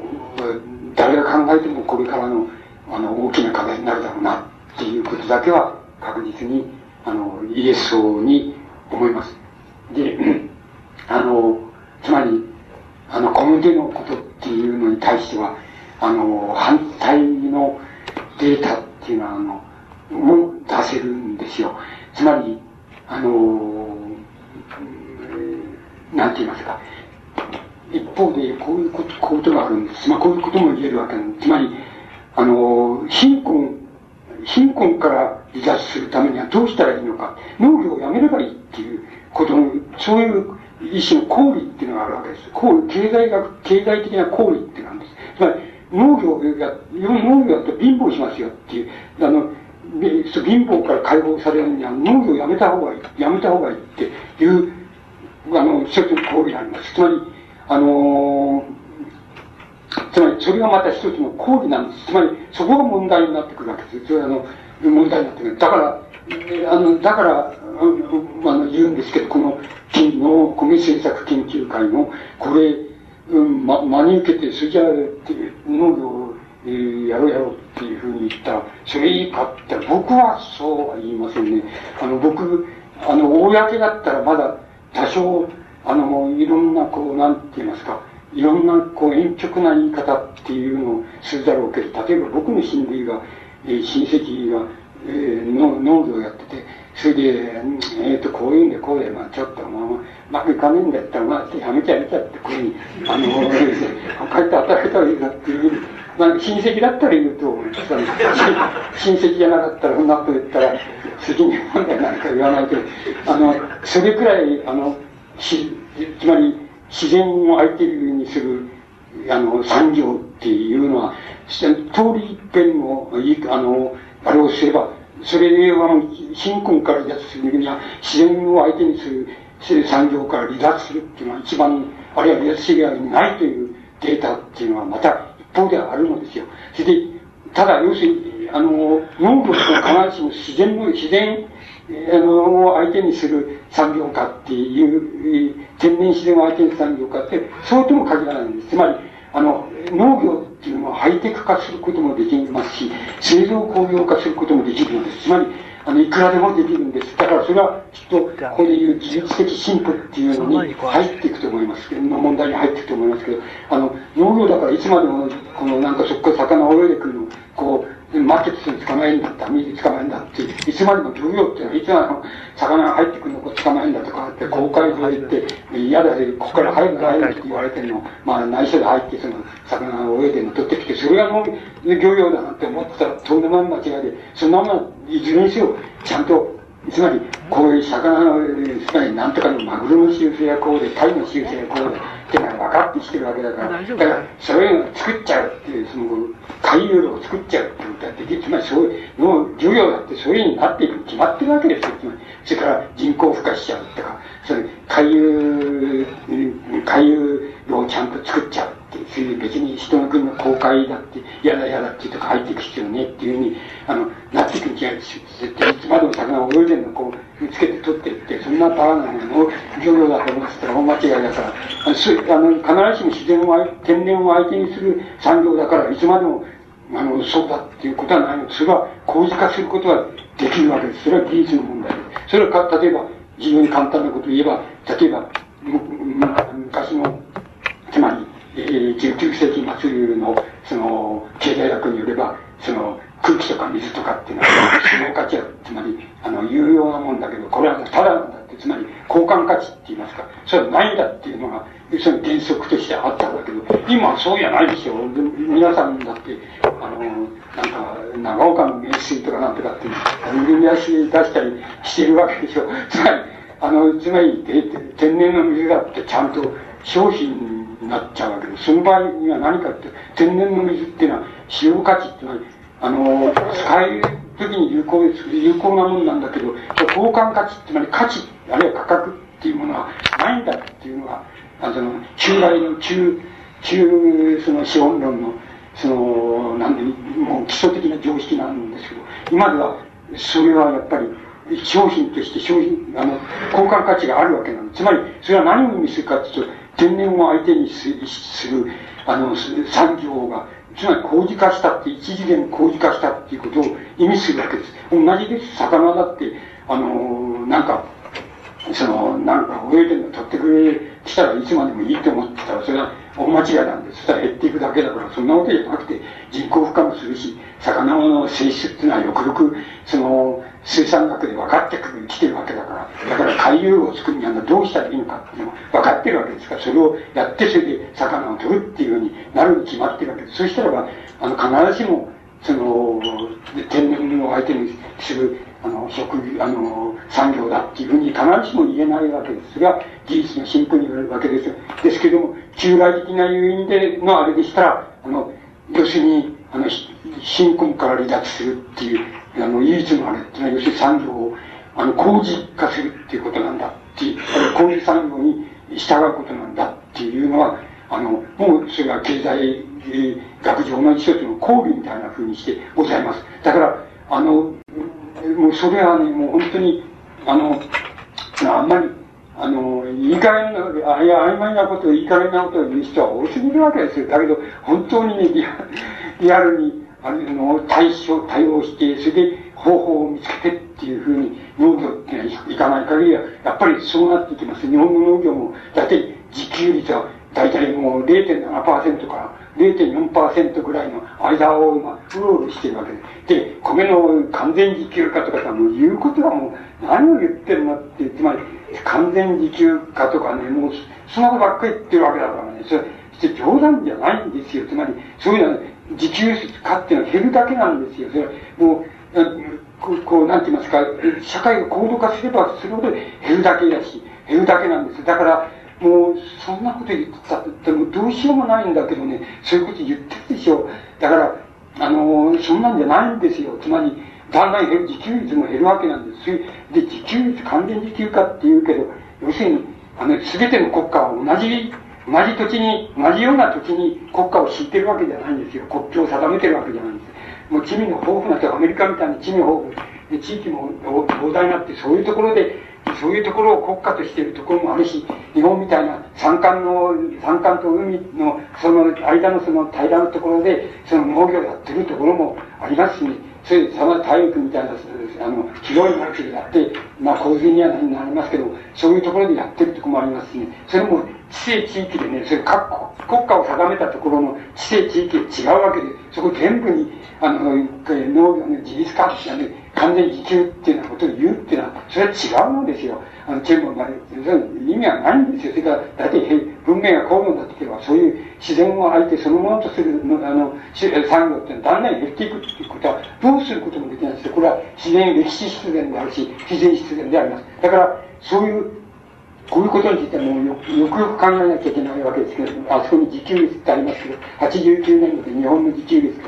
あの、熱量で48%、主食穀物で68%、農産物全体の総量で30%が日本の食料自給自給率。あとあとは自給しているわけじゃありません。つまり、それが現状で、これはだんだん減っていきます。あの、増えていくことはありません。減っていくっていうふうになっています。で、あの、まあ、その手のデータっていうのを一つありますから、えっ、ー、と、ここに、えー、都市の人口規模っていうのと、それから各産業の、あの、パーセンテージっていうのとの、その割り振りを、のデータがあります。して、まあ、第一次産業、第一次産業っていうのは農業とか漁業とか林業ですね。それが第一次産業。それから第二次産業っていうのは製造業とか建設業とかそういうのが第二次産業。第三次産業っていうのは、まあ、流通業とかサービス業とか、まあ、その手の、まあ、娯楽業とかそういうのが第三次産業。そうすると、あの、えっ、ー、と、そうすると、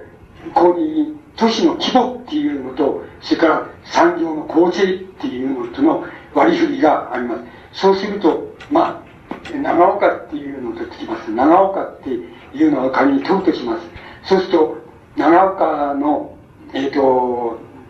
第一産業ですね、まあ、天然自然を相手にする産業の人口比っていうのは20、20%から30何パーセントです。で、えです。そうすると、この、えっと、もう、もう少し違う表がありまして、違う表があるんですけど、それで言いますと、この、第一産業が20、全、あの、労働人口のうちの20%から32%、つまり、長岡的なところでは、大体人口流入とする人口が、あの、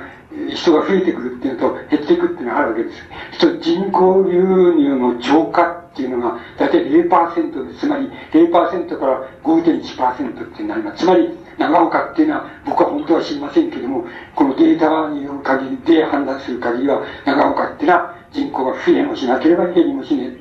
あの、少しばかり増えて、増えているとしても、まあ、ごく少数増えてるって、こういうのが長岡、つまりデータをなんて言いますか、データから判断する長岡の現状だと思います。本当は知りません。そうすると、そうすると、この人口流入とその第一産業、つまり農業なんかのその人口比がこの割合だとすると、どういう規模の都市だったらば、その妥当かっていうようになっていくと、大体あそこに赤いので四角してますが、27.3%からその次の40.1%ですね、第一次産業が。そこら辺のところに該当するでしょ、その間に。だから、要するに、長岡っていうのは人口規模が、えー、大体3万から10万人ぐらいだったら、まあいいんじゃないでしょうか。いいと思いますけど、多分、要するに20万近くあんだよね。ね。18万。そそしたらば、おかしいんですよ。おかしいって、おかしい。おかしいのはもともとおかしいのかもしれないけど、あの、要するに、どっかがおかしいんですよ、長岡。もし、長岡市っていうのは、エゴイズムを発揮しましてね、俺んとこだけ一つ飛んでやろうって、俺は死として飛んでやろうって、その中にいる市民も金持ちになって、まあ少し良くなろうっていうふうに思ったら、どっかがおかしいことを意味してますね。あの、どこがおかしいかっていうことを、まあ、その、あの、えー、それはもう太田さんでも聞いてもらえるしょうがないんだけど、あの、ただ、要するに、僕でも、まあ、数字の上、データだけのことから推理できることは、要するに、あの、第一次産業のパーセンテージを減らせばいいっていうことだけは、このデータから歴然としています。あの、歴然としています。減らせば、大体、その、えー、なんて言いますか、10万から20万のお都市の希望にするためには、第一次産業16.4%、今の大体20から30%に対して16.4%ですか？それくらいに第一次産業をすれば悪くないですよって、あの、悪くないって県内に行きますよっていうことは、このデータの上からだけは言えます。だけど、あとは、皆さんの方がよく知っていると思います。冬は寒くて、なん、どうだとか、なんかいろいろあると思います。交通の事情はこうでとか、いろいろあるし、農家の人はこうでとかっていろいろあるでしょうか。それは皆さんの方のが判断して、あれされるべきことで、ただ要するに僕らみたいなものが、ただデータの上から推理するだけで言えることは、そういうことになります。あの、そういうことがまた、あの、一つの、なんて言いますか、経済、経済的な通則って言いますか、あの、経済技術的なって言いますか、経済工学的なって言いますか、その通則として言えるっていうことが一方にあります。ですから、あの、よくよく、あの、よくよくちゃんと、あの、リアルにって言いますか、幻想とか、あの、その、なんか、あれに、ま、窓、先入権に惑わせられされないで、あの、リアルに考えていく、いかれた、考察していかれたのがいいんじゃないかっていうふうに、あの、僕には思われます。つまり、あの、日本の、なんて言いますか、あの、農業の問題っていうのの中には、つまり、改善す、えっ、ー、と、自律的希望、それから、あの、作付けの希望っていうのにおける改善っていうのと、同時に、なんて言いましょうか、あの、どうしても、あの、どうしてもそうならざるを得ないっていうか、そうせざるを得ないんだっていうことと、どこでそういう、なんて判断っていうのを、その、振り、振り向けるかって言いますか、その、振り返れるかっていうようなことは、あの、とても大きな問題になるんじゃないかっていうふうに思います。で、あの、これも最近、ごく最近の、あの、新聞記事に出たことなんですけども、現在その農水産省っていう農水産省が主体になってその農あの農業のなんて言いますか、うん、大大改革っていうのをやろうとしているっていうのがあの出ていました。で、それはどういうことかって言いますと、つまり新聞の歌うところによれば、えー、農地解放以来のって言いますか、だから戦後の農地改革っていうのに次ぐ重大なその改革なんだって、それが農水産水産省案として、あの、検討されつつあるっていう記事なんですけど、それはどういうことかって言いますと、一つはその農地法で制限されていることなんですけど農業の主体を農家から企業などの企業みたいな法人ですね。法人に、あの、広げる。そしておいて、それによって、要するに農業規模を拡大ししたり、その、新規に農業にのに入ってくるあの、人口をその、伸ばしていくっていうのは、そのために要するに、えー、農地法を改改革して、で、あの農家だけじゃなくて、その、法人、つまり会会社ですよね。あの、企業会、会社ですよ。そういう、えー、法人にも、その、農、農業ができるんだっていうように、あの、してもって、それで、あの、農業、あの、経営規模をその大きくするっていうことが一つ。で、これは、要するに、どういうことを言うか、言ってるかと、要するに資本っていう、つまり、資本、あるいは資本力って言いますか、資本力っていうのも、あの、農業の中に、農業経営の中に自由に出入りできるようにして、それで、あの、その、資本力でもって農業を大規模化ししてしたっていいっていうように、農地を、あの、農地法を変えるんじゃないかっていうことだと思います。あの、そうすると、言ってみれば、先ほど言いました、農地の大規模化っていうのに、の問題、大規模化を促進するっていう問題に入るわけですから、これは誰が見たって妥当だっていうことになりそうなわけです。ところで、あの、これ妥当だっていうことはいいんだけども、だけどこれはやっぱり一種の農業、それ、農業の、つまり資本力が大きいやつがその、なんて言いますか、農業を大規模化、より大規模化するっていうことになっていくわけです。つまり、その面の不合理って言いますか、不合理っていうのは出てくる、同時に出てくると思う。同時に、例えば、あの、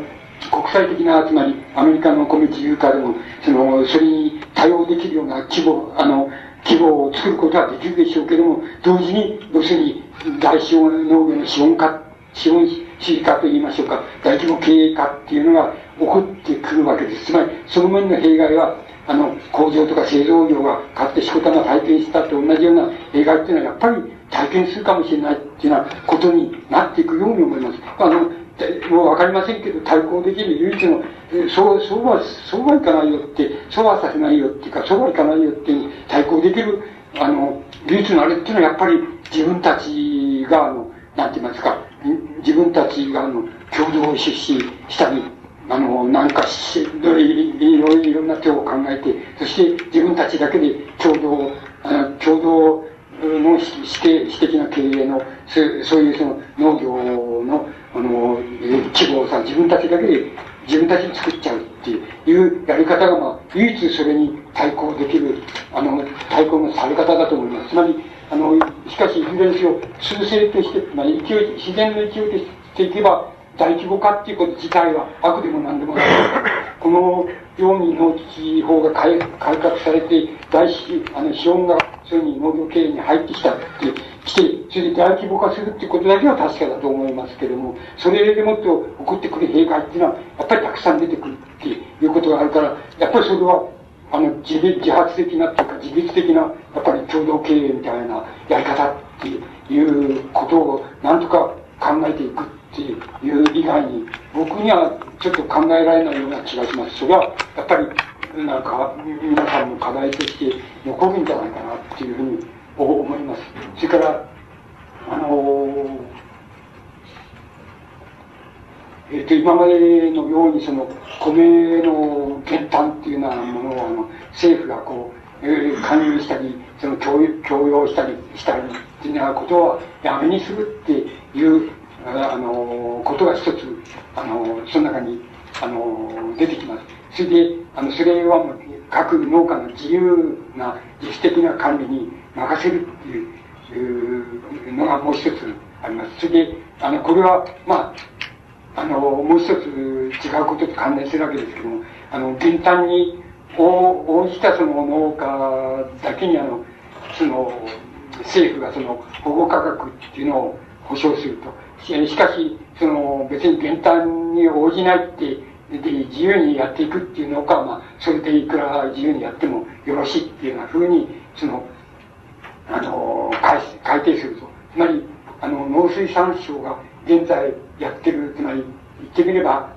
その、日本の農業革命では、ね、第三次農業革命っていうことになるわけですけども、農水産省が持っている農業革命案っていうのは、あの、その柱はその二つです。つまり、あの、減反政策を一律にしないっていう、えー、一律にするってことをやめようじゃないか。それは自由に任せようじゃないかっていうことと、それからもう一つは、一方では、あの、企業みたいなものが、あの、農業に介入してくる。で、農業を大規模化していく。あるいは、もっと高度技術化していくっていうことをね、資本力を使って技術化していくってことは、ことを、あの、許すようにしようじゃないかって。その二つが、農水産省が、あの、今、その練っている、その、第三、第三次の農業革命って言いましょうか。それの案っていうのは、農水産省が持ってる案っていうのは、その二つに帰するわけです。この案っていうのは、確かに、あの、一面では、もう、あの、肯定するより仕方ないっていうふうに思えると思います。つまり、反対すべきはちっともないと思える、思えるんです。でも、反対する、あの、これはいかんなっていうふうに思えるところ、つまり、あの、なんて言いますか、農家にも意地があるし、また、なんて言いますか、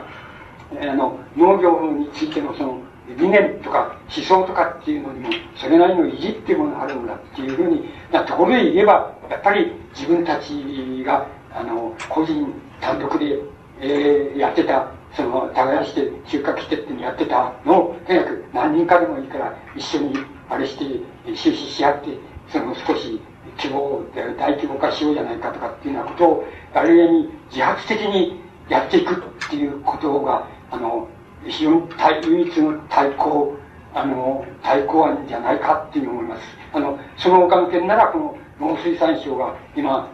えているというその案っていうのは、その他の点では認めたっていいっていうふうに思いますけども、そこの点はやっぱり問題があるところで、そこでならば、あの、なんか、あの、もっと、もっと重要な、あの、こう、第三次の農業革命っていうようなことができるんだっていうようなことが、あの、言えそうに、かろうじて言えそうな気がします。いずれにせよ、しかし、日本の環境自体が、すでにこういうことを考え始めているっていうことはあるわけですから、あの、そこら辺のところは、なんか、それをなんか超えていく考え方っていうのは、あの、農家自身が、あの、出していく以外に、ないし、またやっていく以外にないのではないか。そうじゃなければ、あの、やっぱり、あの、追い詰められています。ここはいけいくと思います。あの、あの、お米の自由化に伴って、やっぱり追い詰められていく。それで、もちろん、あの、黙っていってても、あの、農業の割合が減っていくっていうのは、また減っていくことは決して、あの、それ自体を取っていくと、経済的な法則から言えば決して悪いことじゃないということにもうなりますけれども、あの、そういうふうに任せて、ただ、あの、こう、それを応じていくっていう以外にないことになっていきますから、どっかでそうじゃなくて自主的に、あの、そこで対応できるっていう、その、方法があるとすれば、まあ、そういうようなところで一番、あの、こう、やりようがまだ残されているっていうことは、あの、言えるのではないかっていうふうに思います。そうすると、あの、日本の農業が、あの、当面している問題も、あの、ソ連邦が当面している問題も、あの、それから、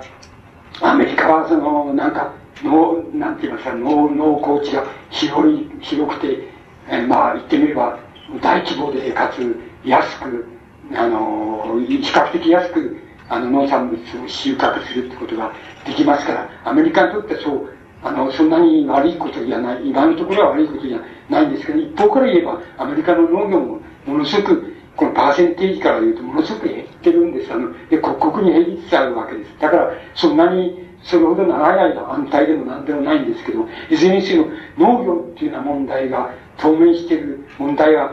多分、あ、あのアメリカでも、ソ連でも、それから日本でも、そんなに変わらない問題だっていうふうに思います。そうすると、もし、国境って言いますか、国家っていうのを開いていき、国家の障壁、国境障壁っていうのは、だんだんなくなっていけばどういうことになるかっていうと、例えば、あの、第三世界みたいなものとか、アジアの、え、ある地区画っていうようなものが、なんか農、農耕地として残って、それで、だんだん、今のいわゆる先進国って言いますか、先進国っていうのは農業からだんだん離脱していく。一方が、一方の地域が、第三地域が農業を担当し、それからそれ以外の地域は、その製造業とか、流通特訓業とか、サービス業とか、そういう方向にどんどん移っていくっていうようなことに多分なっていくのが、その、最もあり得るべき、あの、未来の世界的なイメージだっていうふうに僕には思われます。やはり、そうすると、さ先ほどのこう原則、考慮によりまして、農業をやってる第三世界は貧乏、第三世界とアジアのある地域は貧乏であって、でそれ以下のところは飛ん飛んで、あの、いい気持ちになって飛んじゃってっていうふうになるっていうことになります。そしたらそれどうするんだっていうことになりますけど、僕は、それは、やっぱりあの、先進地域が増用する、つまり無償でもって経済的、経済的な、あの、あの、資金とか、それから高高次なその、機械類とか生産手段とかそういうのを、あの、無償でもってその提供するっていう第三世界とか、いわゆる農耕地帯に提供するっていうようなことになっていく以外に僕はないように思います。そしてそれに、そういうになっていくなり方っていうのが僕には一番未来の可能性、未来の可能性としては一番あるような気が、あの、しています。だから、あの、贈与っていうこと、贈与っていうことはただでやるっていうことなんですけど、あの、ただでやるっていうことは、あの、決して、あの、なんていうのか、あの、こう、空想的なことじゃないっていうことなんです。だから僕、あの、先ほど言いましたように、湾岸戦争でも、つまり、要するに、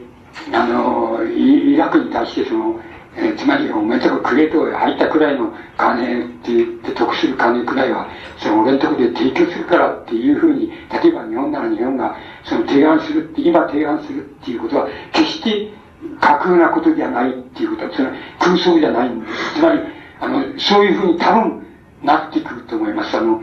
あの、これから後になっていくとなっていって、つまり、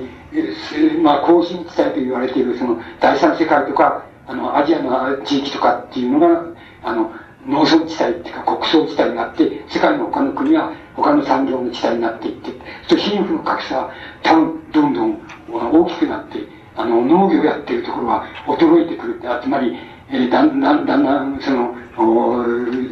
貧乏になっていくみたいな、あの、そういうになっていくことはもう確実だと思います。その格差が増えてくる。それはやっぱり、常用によってそれを、あの、補う以外の方法はないっていうふうに、だんだんなっていくような気がします。だから、うん、すでにある、あの、部門であの、常用っていうことは、本当を言うと、今の先進国、日本もそうですけど、が、第三世界とか、あの、アジアのある地域とかに、あの、えー、お金貸してますけども、借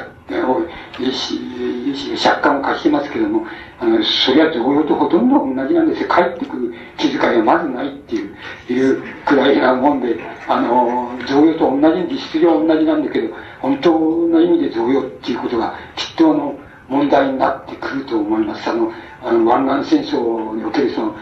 なんか日本の立場っていうのはちょうど、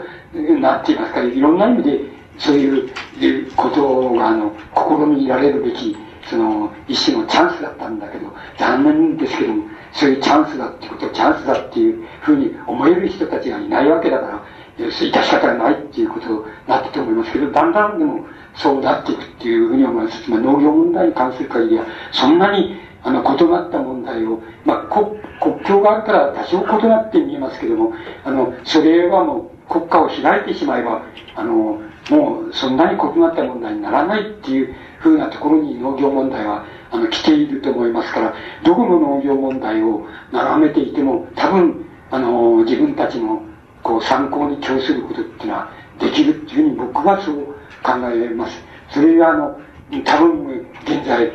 あの農業問題の方から見たあの世界の問題っていうのの一番、なんて言いますかね、あの、僕なんかが見れば一番、あの、寛容なってますこれから質疑の時間に入りたいと思います。え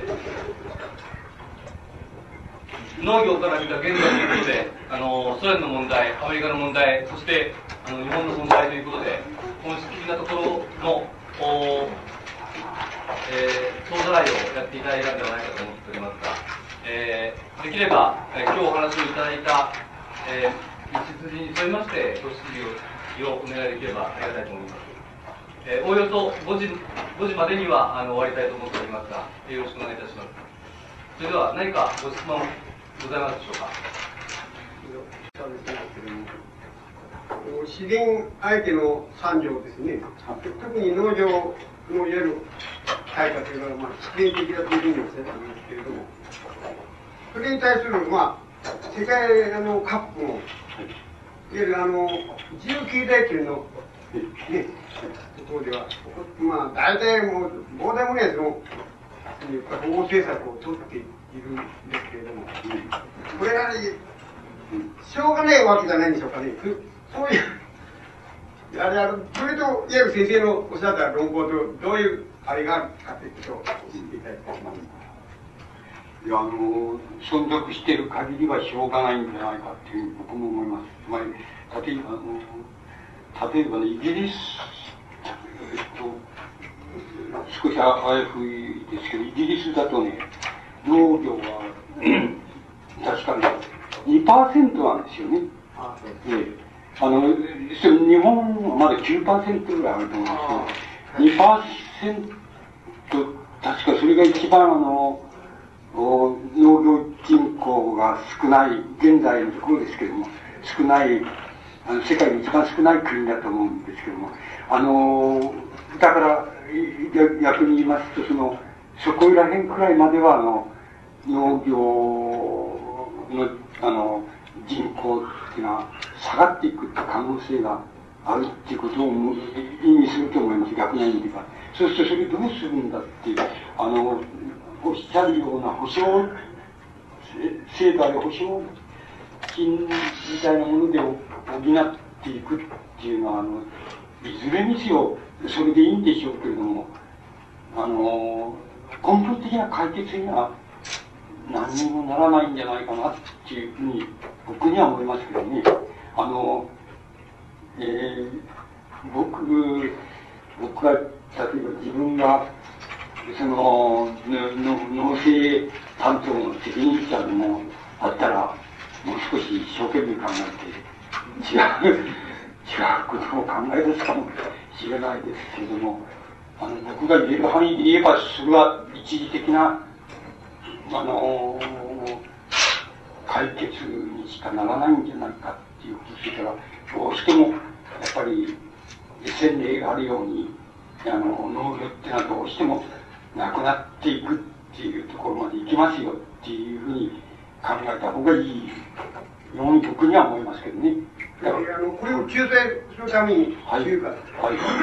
えー、30年のあの、半ば後、昭和30年、はい。はい、それから、まあ、40、まあ、はい、50年にかけて、はい、農業のあの、協業化というのが、まあ、農林省で大変、まあ、推奨されて、まあ、県内でも、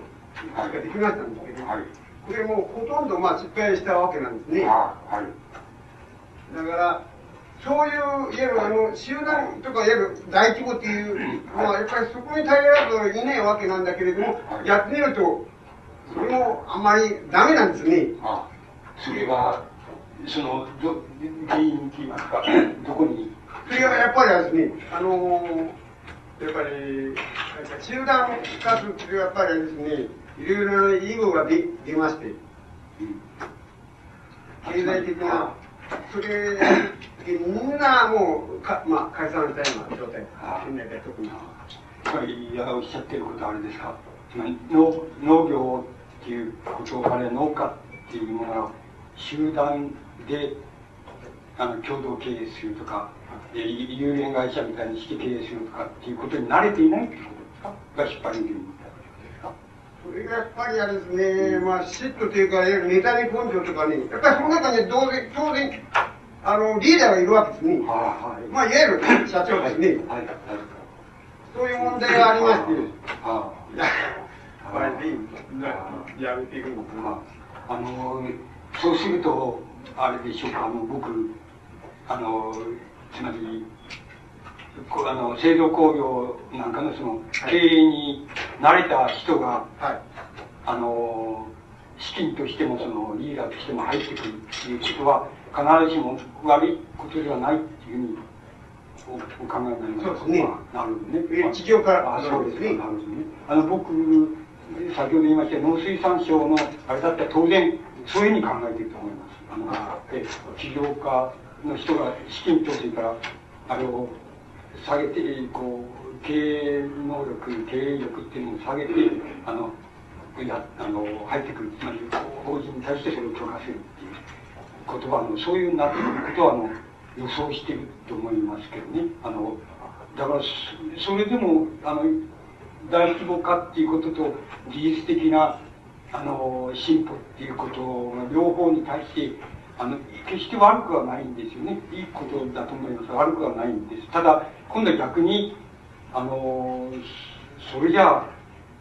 今度はまた、なんて言いますか、ちょうど、そういうことについては、まあ、ほぼ、なんて言いますか、100年近くの間、あの、歴史やその、なんて言いますかね、企業競争っていうのをやってきまして、それで、あの、どこが、どこが結果になるか、どこがダメな、あの、いいのかっていうことについては、まあ、十分経験があるわけですから、あの、それに対してその、企業が入ってきても、あの、欠陥っていうのだけは、その、その欠陥だけは、つまり製造業で繰り返してきたような欠陥だけは繰り返さないみたいな、そういうことが考え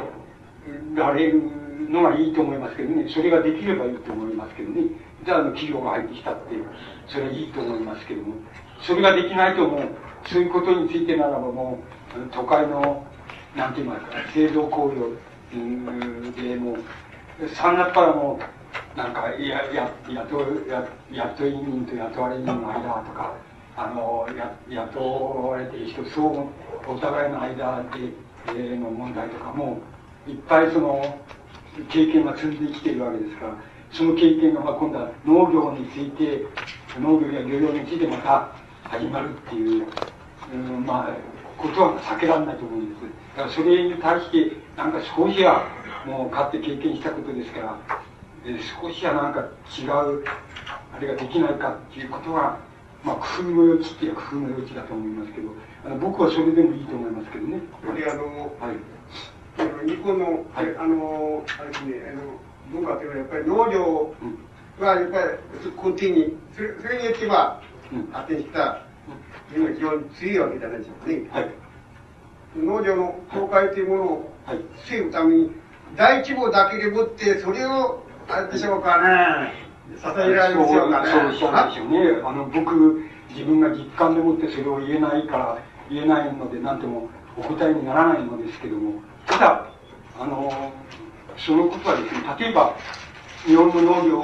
が、あの、始まったのは、公式に言えば、きっと、2000年ぐらい前で、えー、非公式だったらもっと前かもしれないですけど、そのくらい前に、あの、日本の農業が始まったと思うんですけども、その、始まった当初だって、やっぱりそれは言われたんじゃないですか。それまでは、なんかのっぱらに生えてる草がね、あの、実を取ったり、あの、山の獣を取ったり、鳥を取ったり食ってたんだけど、その、平地を耕して、なんか種を入れるっていう発想を、農業の人が最初にしたわけですよね。だから、それ以前の人はやっぱり、ああんなことしてっていうふうに、あの、やっぱり思ったんじゃないでしょうか。うん、だから、そうそうそう。それでやっぱり自然をやっぱり人工化したわけですからね。農地にしちゃったわけですから、のっぱらだったのを農地にしちゃったわけだし、あの、山の獣取って食ってたら住んでたのに、あの、わざわざ農地を耕してで、種をどっかから持ってきて、あれしてっていうふうに人工的にしたわけですからね。あのでその時やっぱり、あの、日本で言えば、その、縄文時代の、その、なんて言いますか、狩り屋なんかで食ってた人たちと農耕をやる人たちの間にはやっぱりこの激烈なチャンバラがあってお前ら人工的でダメだとかっていやとか言ってそんなことしてるからお前らダメになっちゃうんだとかやっぱり相当あったんじゃないでしょうか、ね、あの僕はやっぱりあのいやそれはなんかその時にそのビウイルスがその蔓延してそれでえー、その狩りばっかりやってる人たちは、それでだんだん滅んじゃったっていう人もいますけど、僕はそういうこと信用してないので、やっぱり、あの、これは人工的に、あこんな人工的なことして自然を傷つけていいのかっていう論理とね、いや、そんなこと言ってるから、まあ、食いかぶれちゃうんだっていう、えー、いう論理とは、やっぱり戦って、やっぱり一方がやっぱり追い詰められちゃったじゃないかなっていう、僕はそういう気がするんですけどね。もう一つ、尋ねたいんですけども、うん、食料安保論という問題なんですけど、はい、いわゆる支部とかそういうものをね、はい、他国に頼っていいのかと、はい、それはそれはどうでしょうか、はい、安っぽいあれなんですけど、ね、あの職業実給論の根本にはそれがあると思うんですよね。で僕それそれがやっぱりこの国家社会主義だっていう思うんですよね、うん、国家社会主義っていう考え方をこの捨てられないっていうかそこから脱却できない人はあの、考え方ってどうしてもそうなるんですよね。あの、一応戦争になったらどうするんだって、お前戦争をやる気かって。今度は一方では戦争をやめましょう、平和憲法だって言ってきながら、お前戦争をやる気かっていうになるわけですよ。だから、そう、それはやっぱ国家っていう、国家っていうことがものすごく頭にある人とね、いや、国家ってそんな大したもんじゃないですよ。特に民族国家っていうのはそんな大してね、強固なもんじゃないですよ。だ強固やなくてもいいんですよってあの、まあ、日本人は単一民族って言うけど、そんなことないですよね。あの、もう日本人と同じような顔してるのは、ソ連のほぼ共和国にたくさんいますし、ね、要するにみんないっぱい日本人ずらしてるんだけど、全部違うっていう、あのね、単一じゃないんですよ。それで、こうなってきたんでね、あの、あんまり民族国家っていうのに固執しなければね、あの、そんなに別に、あの、その食料安保論理っていうのは成り立たないと僕は思います。つまり、いいじゃないか、食料がないっていうのはあっちで買ってくるさっていうだけのことだってね。あの、それだけのことじゃないでしょうか。つまり、あの、どうしても、国家っていうことを、韓国家と国家と、な、ほぼ対立とかいうことを考えて、どうしてもね、そういう考え方を塗り切れないと、どうしてもそうなっちゃうんですよね。だけど、国そんなに、根底あるんじゃないんですよ。あの、えあなたはどうかわかんない。僕は今、えっ、ー、と、60、えっ、ー、と、7か8だと思うんですよね。いつなところはよくあれなんだけど、そうするとね、あの、いわゆるあれで分けると戦戦中派なんですよね。して、僕ら体験して、僕大学生だったけど、もう途中だったけど体験してんだけど、その時敗戦っていうことになったんですよね。して、あの、敗戦になってからね、まず、え、厳密に言って数ヶ月間っていうのはね、大体政府いなかったんですよ。誰もなり手がいないわけだしね。誰がなっていいのか、なったってやっていいのかいけないのか、ね、命令していいのかいけないのか、そんなのわかんないんで、もう占領軍の、まあ、意向があれはあれだからわかんないから、で誰も政府になり手はないしね。だけど、3ヶ月間何も食わないでいるわけにいかないんですよ。一般大衆たるもの。だから、僕らはやっぱり、あの、ある限りのね、あの、金を集めて、それで、あの、まあ、東京の近隣、まあ、千葉が一番多いんですけど、行って、それで、お芋買ってきて、買い出し行って、お芋買ってきて、それで、買ってきて、それで、それで、それでなんか食べて、それで、あの、あなんて言いますかね、もっと金がなくなって、もっとなくなってくると、少し余計に買ってきて、それで、その、なんか、それを近所で、物々交換で、あの、交換してもらったり、えー、どっか、その、その、あれでもって、むしろにも、むしろにそれを出してね、それで、えー、勝手に商売したりね、その、売り飛ばしたりして、それとにかくね、政府なんてなくたってね、食う、食える、食えるっていうか、あの、食っていきますもんね、人間っていうのは。つまり、あの、政府っていうのはね、つまり、まあ、国家っていうことですけど、そんなにね、そんなに大変なもんじゃないっていう感じ方をね、僕はその時、学んだような気がするんです。つまり、あ、こんなのなくたってね、あの、誰もやり手がなくたって、こう結構食っていくんだなっていうか、人間っていうのはちゃんと食っていくんだなっていうね、なんとか放送食っていくんだなっていう体験をね、その時したんですよ。で、僕、やっぱり国家に対する考え方っていうのはね、随分そこで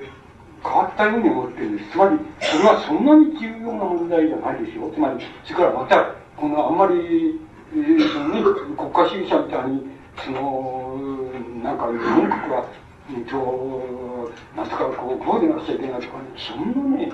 その向きになるほどのことはないっていう、ないもんだっていう僕は思ってます。だから、これは先ほど言いましたように、国家っていうのは開いてしまって、で、あんな、あんなことやってるやつはみんなもう離婚してね、もう変えてしまえって思ったら、投票して、変えてしまえば、変えられるっていう。で、また違うやつがなればいいんですけど、そんなこと知ったら、政策がどうなんだとかっていうふうに思うけど、そんなことはないんですよ。政策やるやつは、一応その、事務、事務、事務官僚でちゃんといましてね、すなにいなくたって、政務官僚っていうのはいなくたってね、ちゃんと政策ぐらいはね、続けてやっていけるっていうことがあるんですよね。だから、えー、だからほら、今だって、えー、でだなんなんつうの宮沢内閣か知らないけどそれって誰が何大臣になるとかっていうのこんなのやったこともねえようなやつが文部大臣関心もないしやったら文部大臣それ平気でできるわけですよ。それは何かってやっぱり義務義務義務やってる感じっていうのは文部省にいてそれはもうやることはそんなに変わってないからですよ。できるんですよ。それくらいにあのそんなに対して重く見なくてよろしいんじゃないでしょうか。つまり片っぽで平和憲法で戦争できた反対的なの片っぽであの国家と国家喧嘩したらどっから食料持ってくんだとか言って論議が成り立たないと僕は思うんですし僕は全然そう思ってませんね。あの片っぽで仮にそのあったら他で買えばいいでしょうっていう買ってくるはいいよっていうふうにあのそういうようになりますしあのそんなにねあの大きな問題じゃないんじゃないでしょうか。ただ要するにあの通念としては国家っていうのは民族国家っていうのは大変もう一世紀以上一世紀半以上強固に作られてきましたからあのこれに対する思い込みっていうのはあの随分ありますからねあのつまりこれはもうロシアのつまりソ連の共産党はもう典型的に今度は示してクーデターやるくらい、えーね、別にソ連国がその各共和国の調整役になったっていいじゃないのっていうかかえってそのものが国家としてはいい形なんだよっていうそれ、それはやっぱり承認できないやっぱりクーデターしたくらいですから、だから、やっぱりそれは大変国家っていうのはこう頭の中には重くなってるんですけど、実質上はそんなに大してあるじゃん、あの、大したことはないと考えた方が僕はいいと思ってるわけです経験上そう思います。だから、次は、クーデター失敗して、で、ソ連があの新、あの、連邦条約ができましたから、あの、支援されましたから、そうすると、それだってソ連邦はどうどうどういうふうに外から見て変わったのってあ別にそれほど変わってないでしょもちろん中から見ると随分変わってるんですけどあの外から見てやっぱりゴルバチョワは大統領だしあの結構なんかしてるしっていういうふうに考えればそんなに別に急に何かが変わったっていうことはないと思うんですよね。あの本当は大変な変わりようなんですけども一見すれば別に何でもないっていう。つまりなんでそんなにクーデターやってびっくりしてるんだけどなんじゃないのっていうことになると思うんです。だから、僕はその論議は、あの、あれじゃないんですけどね、あの、日本の進歩的な人たちっていうのは、あの、そういうふうに考えますけども、それは全然僕は成り立たないって、僕はあの、それは違うっていうふうに考えてますね。あの、よくないんじゃないでしょうかね、そういう考え方っていうのはね。と僕は思った。はい。えっ、ー、と、農業地問題とは直接関係ないんですけど、ソビエトの8月19日、20日のですね、出たの後、あの8月26日の新聞でソビエト共産党がですね、ゴルバチョフ大統領命令一本で解散してしまいまして、それで、その新聞みたいなのは、私自身は衝撃というか、ショックみたいなのを受けまして、今までソビエト共産党みたいなのを悪口言いながら生きてきたのにね、もう俺がなくなっちゃって、あと誰が悪口言いながら生きていけばいいんだろうかっていう問題が一つあって、その、あれは結局、その、私みたいな人間でもまあ十何年ぐらいだから、きっと民主革命が起こって、ソビエトとか東ヨーロッパは民主革命の一瞬みたいなのが起こってですね、北から民主が立ち上がって潰れてしまうだろうぐらいは分かってたんですけども、一旦あの時代が起きてしまいましてね、それで全て共産党がなくなってしまったという時に、その9月いっぱいぐらいの具合が悪いというか気分が悪くてですね、この周りのことを見回し見回してたら、その日本国内でも大林正代さんとかですね、幸福の科学とかですね、ああいう信仰問題とか、セクシャルハラスメントとかいう男女問題のところにね、世界の世間の関心がいってると。同時にアメリカもなんかそういうことで、一生懸命、その要するに、えー、に中絶許す。か許さないかで国論を二度するとか、セクシャルハラスメントみたいなところに、世界が全体大きくそっちの方に関心が出ちゃって、うん、私が生まれた年の1953年のスターリンが死んだ時のスターリンみたいなですね、うん、世界がそれで震撼するというようなことが何にもなくて、うん、ずっとこう何にもなかったかのようにこう続いてきたことに対して、なんだかこう張り合いを失ったような感じが私みたいなのがずっとまだ小先生ずっと若いの人間の感じですけどこれはやっぱ例えばマルクスの本なんか一生懸命読んできたこと自身の無効性とは私も思いませんけどもこれは、例えば東ドイツなんかでも、あるいはあの、東欧でもそれぞれ、マルクスの銅像を引き倒してですね、えー、レーいやマルクスまでは引き倒しませんけど、レーニンの銅像までは引き倒されちゃったっていう時代があって、その pen 気で、韓国の労働者私を許してくださいとか、こういうことを書いてあるっていうような状況があって、これに対して自分はその確かにもう引き倒した民主の方が大好きですけどもね。しかし自分がマルクス読んできたこととどういう関係になるんだろうかが分からなくなってしまいまして、吉本先生はどのようにいう感じになったのか、うん、もうちょっとだけな見方したらもう世界史の大きな構造の転換点だったんです。うん。あのー、僕はね、基本的にはその、なんていうんですか、その、えーあのつまりロシアのマルクスっていうのはまあ言ってみればそのなんて言いますかねえー、エンゲルスから始まってエンゲルスからレーニンサインというふうに始まってだんだんブレジルみたいになってきたんですけどもつまりそのロシアの中心に展開されてきたそのマルクス主義っていうのはあのそのここで言いましたけどその基本的にはやっぱり国家社会主義だあるいは社会国家主義だっていうふうに思ってるわけなんですよ。でこうだからこれもあのなんて言いますかね解体っていうことつまり国家権力からずり落ちてしまったっていうことですね。だから多分でも共産党は別にあのなくならないと思うんですよね。なくならない、日本でもなくなりませんけども、あのそそれになってなくならないで、あるでしょうけど、ただ国家権力からもう、あの、外れちゃったっていうことだと思うんです。それで、これは大激動って言えば大激動だ。つまり、かって歴史上、その、この、あったことがないほど、つまり僕らの生涯だったらもう、ちょっとこういうことありまず生涯のうちにありえないかもしれないなと思ったけれどもありえたわけでそのそれくらいの大劇場だと思いますけれどねこれを基本的に言えば国家社会主義の破れだっていうふうに僕には思うんです。つまり何かっていうとあのえっとこうなんですよ。つまりこれはそのマルクスもそうですけどもレーニンうんこう書いてるそのレーニンの理論を読んでも結局あのなんて言いますか革命もいいしその労働者プロレタリアの革命っていうのもいいし独裁もいいと。だけれどもあの権力を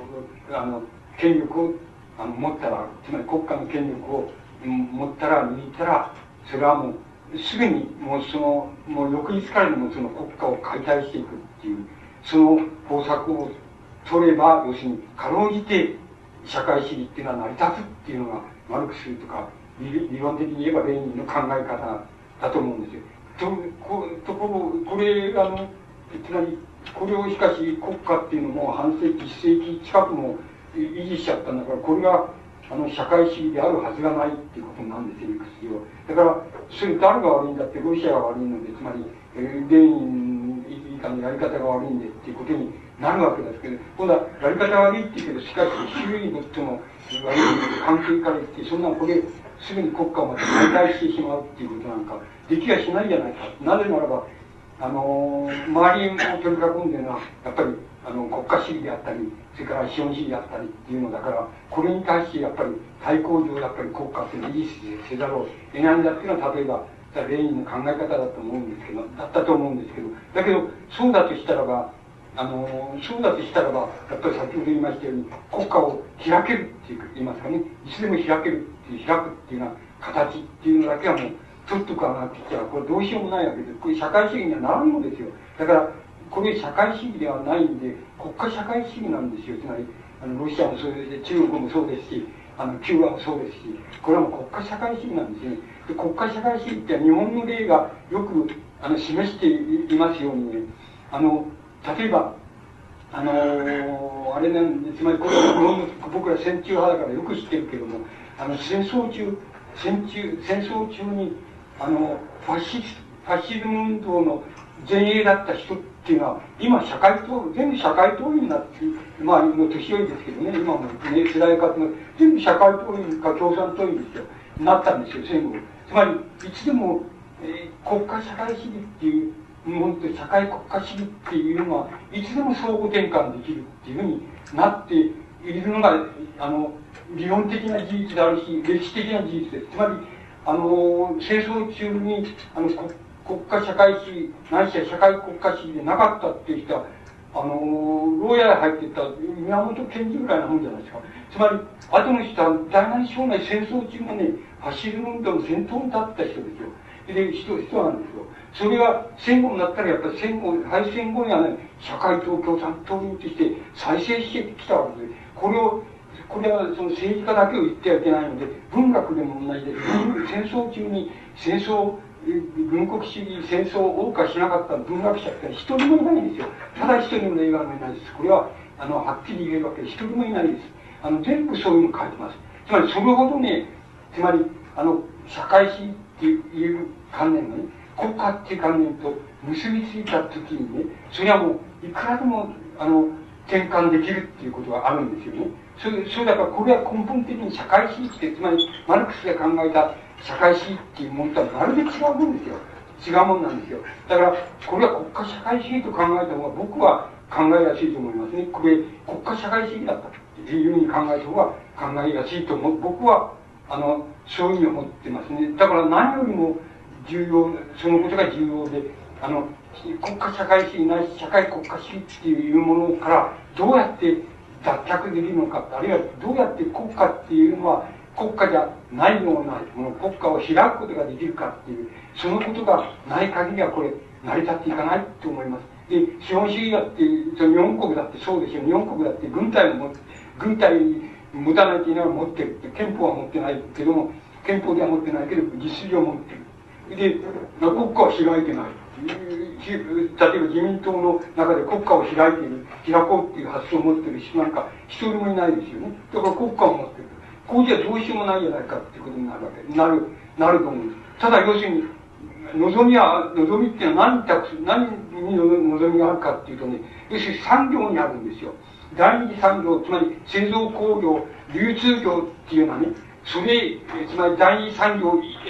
第二産業以上のね、工事の産業はね、必然的に国際的なんですよ。つまり国家の枠をある程度破ってるんですよ。それはね、そこにある程度望みを託すんならば、あの望みを託せるのはそこだけなんです。で、それはもうだから自民党のやつにはもう国家を開こうなんて発想は何にもない、ないわけですよ。ただ要するに産業はね、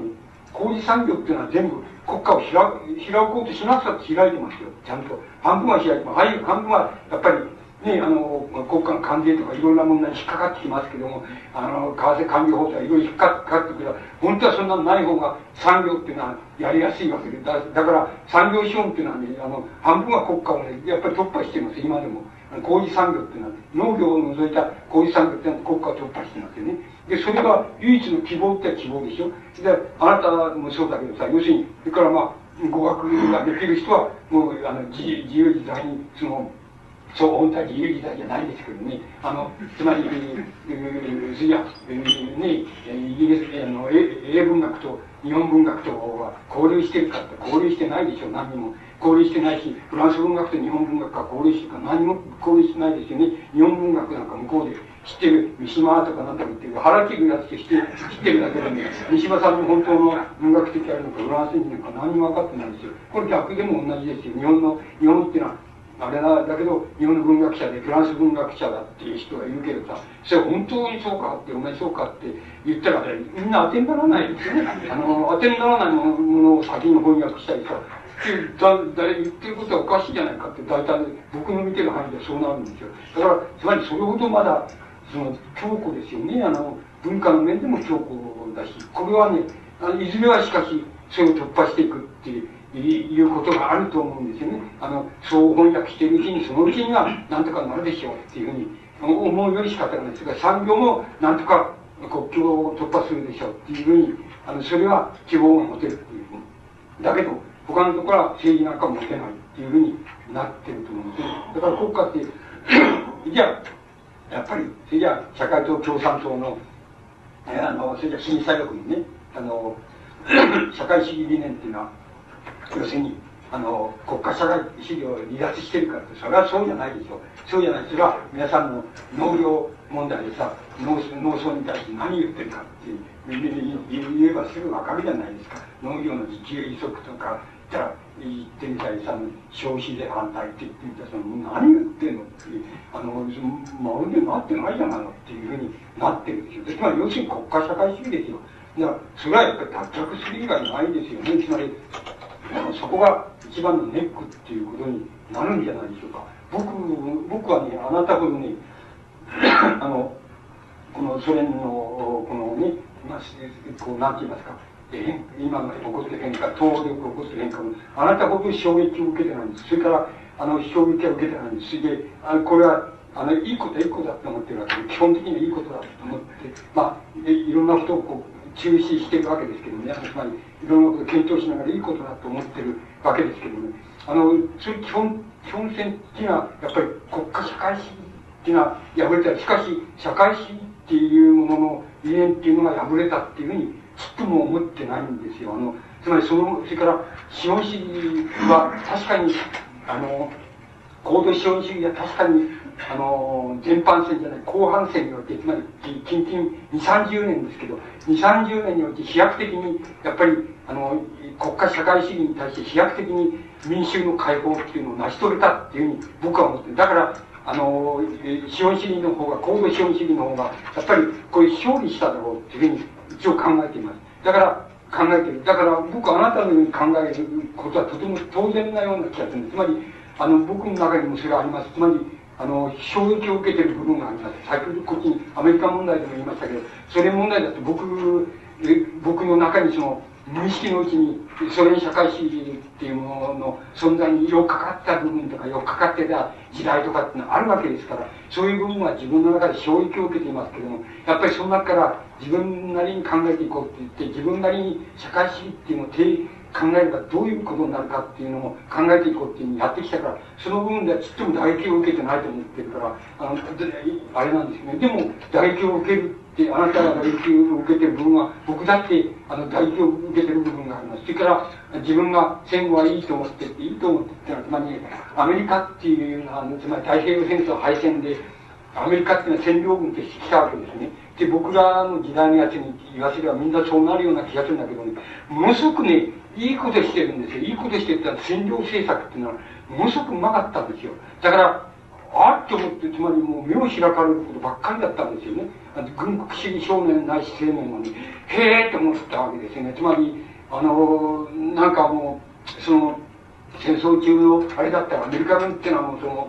粗暴にして、その、あれだから、もう占領軍として来たもう、不女子はみんな強姦し、その、男性はなんとかとかね、もう乱暴で暴撃、あらゆるからとするみたいなふうに、そういうイメージを持っていて、いたらね、来てみたらそうじゃないんですよ。その、鉄砲なんか反対に担いで、で、ガンガンくちゃくちゃして、あの、女の子と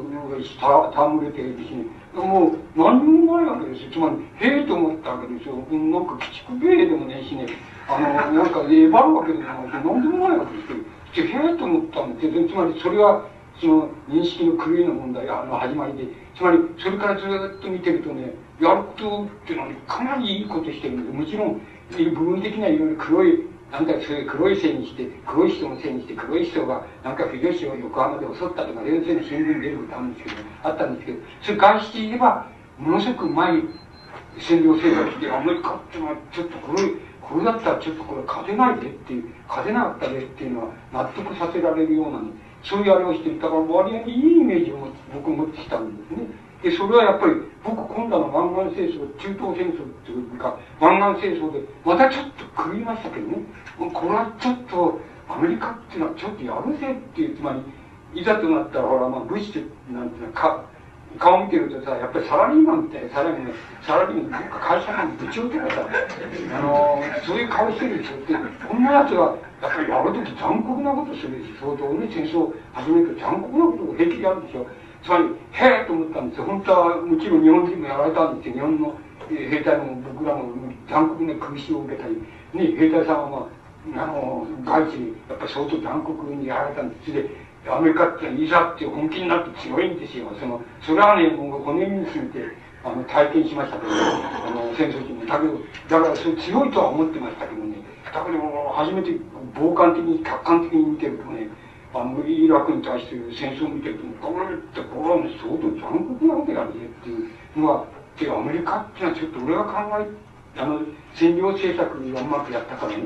というふうに考えているのとちょっと違うよっていういうふうに、ちょっと考えたとこありますね。考え直したところありますね。だから僕はとても見ることが多かったんですけど、ねこの湾岸戦争が多かったんです。つまり、いろんな意味で、へえと思ってたんですよね。だから僕はあなたの、あの、心の中で思っているその意志の、なんていうか、こう、くなんか、よっかかりどころなさっていうか、あの、不安さとか、愕然としてとかっていうことっていうのは、あの、あの本当は、本当なんじゃないでしょうか。つまり、そういうふうに、あの、それの方が本質なんじゃないかと僕は思うわけですね。で、僕はやっぱり、それがない、ないようなこう、刺激な顔してるのっていうのは、ちょっと下せねえなって僕も思ってるんですけどね。あの、これで平気だっていうのは俺は下せねえよっていうふうに思ってます。あの、その進歩的な人にも思ってますし、保守的な人にも、本気を下せねえなっていうふうに思ってます。そういう、そういう、だから僕はあなたの、その、なんかこう、愕然としちゃってるっていうことは、本当なんじゃないかなって思います。その方が正当なんで、その方をこうなんか、なんて言いますか、その方から考え方をずっとこう広げていくみたいなね、それの方が僕は、あの、少なくとも正当だっていうふうに思ってますけど、僕は、あの、太平洋戦争終わった時はそうしました。つまり、自分は誰も隠しようがなくて軍国主義青年少年だった。これが戦後割られてきまって、昨日まで何とか言ってた文学者はみんな違うこと言い出して、なんじゃこらって、言ってくるなと思いながら、だけども、絶望のどん底で、もうなんか2、3年はもう、何も説教しねえよっていう、あの、そういうふうに思ってきましたからね。やっぱり今度は僕はそれほど衝撃を受けてないんです。かなりな点僕は自分で戦後を考えてきたと思ってるから、あの、それほど衝撃は受けてないんですけども、あの、でも衝撃を受けてる部分がありますね。あの、ありますし、アメリカ、特にアメリカなんかは、あれなんかものすごく受けてますね。あの、へえと思ってますね。いろんな、それで、この構造教授のあれでも受けてますし、それから中東戦争のやり方でもね、へえ、アメリカってのこうかっていうのとね、あの、思ってますね。だから、僕、衝撃、だから僕は要するに目に見えない、こう、第二の敗戦だっていうふうに僕はいう受け止め方をしますね。ここからどういうふうに脱却することができるかっていうことが、大体これからのこの課題になるなっていうふうに、僕自身はそう思ってるから、僕はあなたの考え方を、ダオスにおいてはいいんじゃないかなと思うんですね。吉先生が、あの、丸山三郎の中で、社会主義だった西が円環するってことをお使いになって、以来、もうこれは、その30年間のずっと射程を、貫して当ててこられたわけですから、もう吉野先生がおっしゃった通りの状況が進行したわけです。でこれはもうこの吉野先生の本読んできた人はみんな分かっていることで、だから誰がどうそれを承認するかというようなことでもないわけですから、吉野先生自身がまた次の段階へ行くという一つの決意みたいなところを私なりにも分かりまして、で例えばアメリカ問題に関して私が東京で付き合っているアメリカ人たちっていうのは、なんか東京に流れてきたようなアメリカ人たちだと一応大学出てるけどっていう、で、そのこと言えば自分の国に帰りは大したことないって言うんですけど、その人たちが持ってる世界認識っていうのか、日本のことをあれこれ言うんですけど、なんかすごく厳しく当たってるっていうか、外からの目だっていうことと同時に、大した教養とか学力ないんだけども、なんかきちんきちんとこう言うんですよね。そこにそれが、はい、悪口もかなり入ってるんですけども、どうしてこんなに言われるって、かつその当たってしまうという。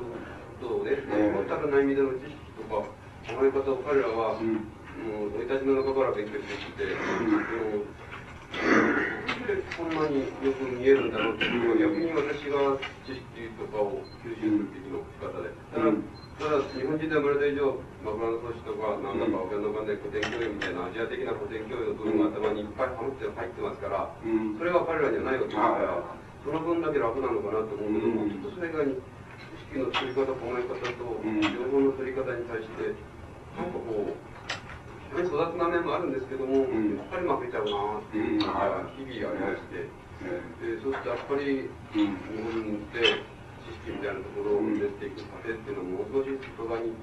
開いていくような考えないところで、本当にそのまま負けていくなっていう感じが強いです。だから、あの、いや、あの、ちょうどだから、あれじゃないでしょうか、あの、幸福の科学とか、まあいろいろ、あの、宗教問題っていうのが出てきてると、やっぱり僕はあある意味で、つまり、オカ療法なんか宗教の時代なんだとかって言うけれども、僕はやっぱりあの、戦戦争終わった、あの、敗戦直後に、やっぱり、ウゴのタケノコのように新興宗教がたくさん出てきたんですよね。僕、ある意味でそれととてもよく似てるっていうふうに思ってますけどね、ああいう、あの、気持ち悪いですけどね、気持ち悪いっていうか、気持ち悪いですよ、あの、こう、我慢だっていう思いますけど、あれはやっぱり一種の第二の、なんて言いますか、目に見えない配線現象って言いましょうかね、それの一つじゃないのかなっていうふうに、やっぱりよりどころっていうような、えー、あの、こう、なかなかないっていう、あの、だけど繁栄の、繁栄はしてると、よりどころはないっていう、それはどうするんだっていう、で、な何が幸福かみたいなことになってくると、あの、こう、今の新興宗教の第二流行って言いましょうか、あの、そういうことを、あの、まあ一種の、そういう配線現象みたいなものと同じだ、なのかな、みたいなふうに類推すると分かりやすいですからね。僕はそんな類推の仕方をしてるんですけどね。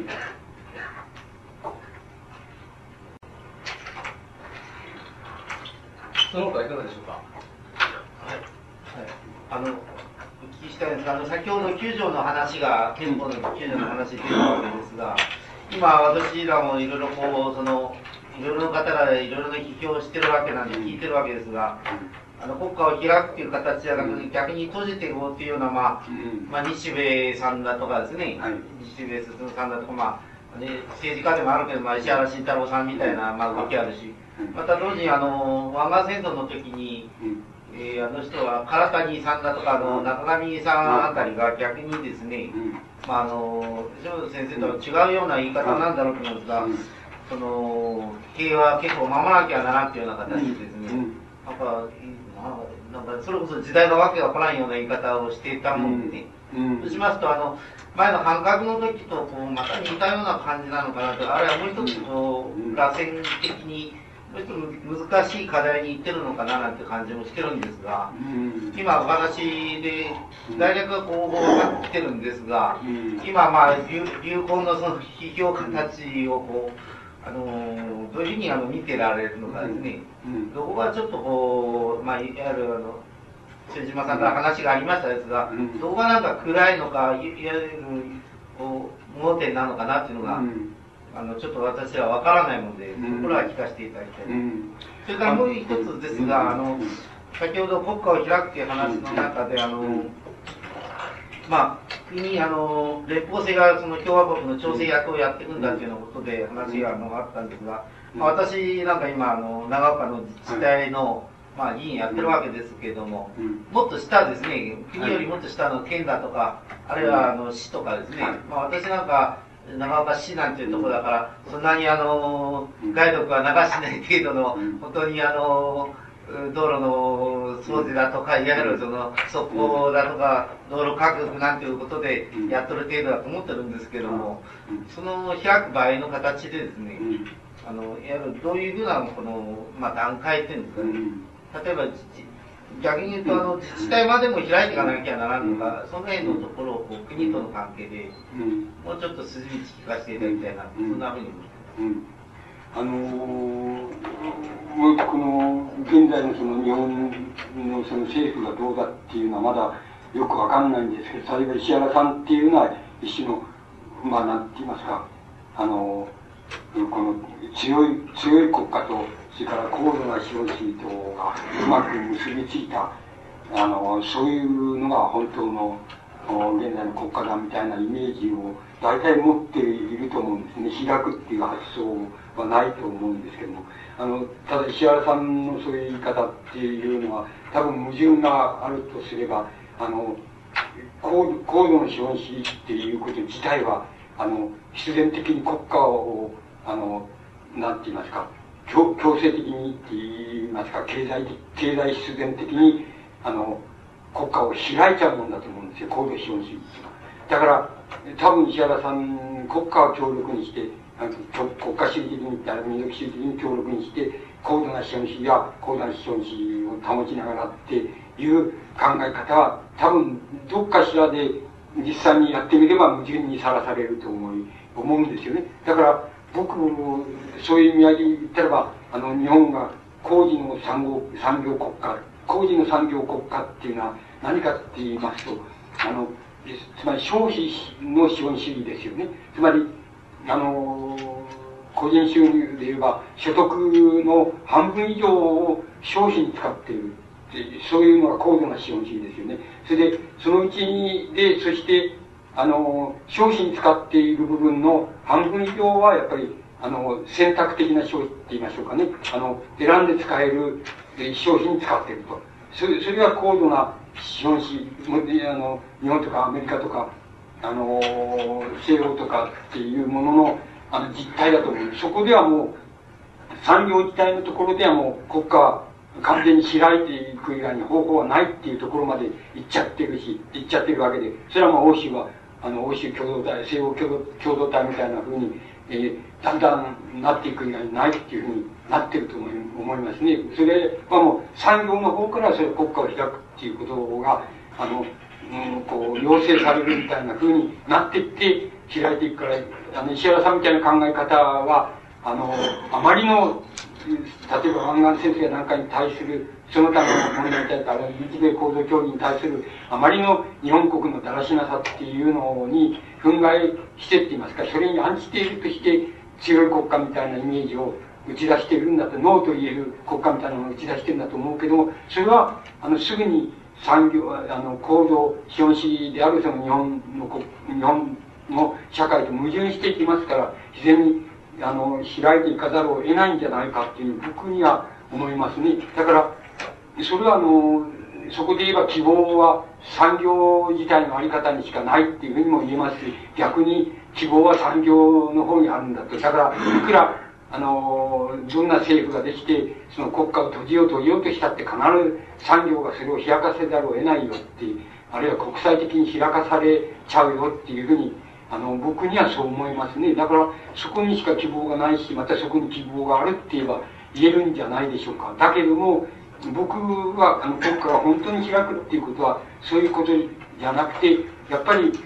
あの、普通の、なんか選挙権を持ってる普通、ごく普通の人たちが、つまり言ってみれば国民なわけですけども、国民が、要するに、無記名の、もう、無記名の直接投票で、あの、国家っていうのはいつでもリコールできるっていう、あの、変えられるっていう、そういうシステムが作れた時にやっぱり本当の意味で開かれるっていうことになるように思うんですけどね、そこへはなかなかどうして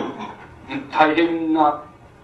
あの、なんて言いますか、筋道を、こう、ジグザグの筋道を通らなければ、そこがなかなかいけないっていうことになるんじゃないでしょうか。だけどそこへ必ず行くに違いないことは間違いないよっていうふうに僕にはそう思いますけどね。あの、つまり、それで憲法9条っていうのも、ちょうどそんな意味しかないので、あの、いずれジグザグしたってそこ行くより、世界中はそこ行くよりしょうがないよっていうふうに言えば言えるわけですし、それは日本の憲法が持ってるんだっていう、まあ今のところ日本の憲法だけが持ってるっていう形で持ってるわけですから、でそこ行くように仕方がないよ。で、まあ、よくよく見てみれば、じゃあソ連だってアメリカだって、あの、核軍縮しようじゃないかっていう団体に言い出してきてきてるじゃないか。それだって、やっぱりその日本国憲法のあり方みたいなものにだんだん近づいていく、いきつつあるっていう見方をすれば見られなくもないんだよっていうふうにあの見れると思うんです。だけれども、もう一面から見見たら、あの日本国憲法っていうのはとてつもない憲法で、あの、リアルな、リアルタイムで言ったらば、これはちょっと世界中でこんなこと言ったら、通用せんぜってもう通用するはずがないよっていうことは、僕はもう前提だっていう気がするんですよね。あの前提にしとかないといけないと思うんですよね。こんな、こんなこと未来に平和憲法だから、えー、あれしましょうみたいなことを言ってたり、そういうふうに段階で言ったって、それは全然違うことだっていうふうに思いますね。だからもう、これはもう、どうしようもなくて、こんな憲法っていうのは、まあ、持ってるっていうのはもう、これは、なんて、変人基準みたいなもんで、あの、まあ、あの、なかなかどうしようもないんだよ。だけれども、これの方、こういうふうに行くより仕方がないんだからよっていうことは、やっぱり言っていくよりしょうがないし、これをまたやめにして、まあわかりませんけれども、これやめにしてってことになるのかもしれないですけど、やめにして、それで、軍隊は認めよう、自衛隊は認めようとかって、えー、あの派兵を認めようっていう方が、こ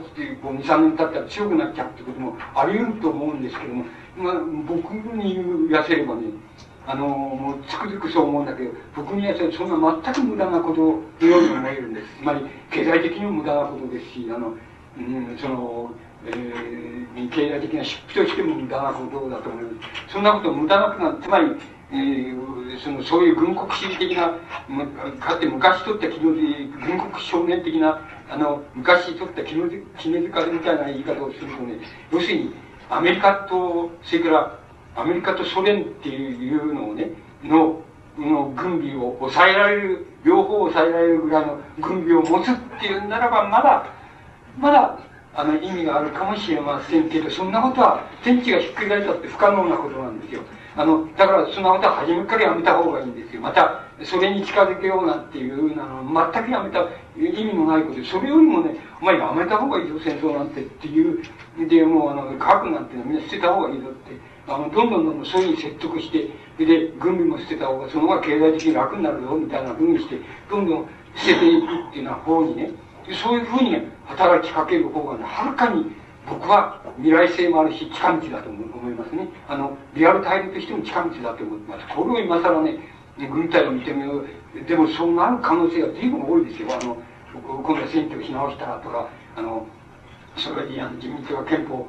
改正法案を出してきたとかって言ったら、選挙、国民選挙してみたらって言ったら、そういうなる可能性っていうのは随分多いと思います。でも、あの、そういうことにはあんまり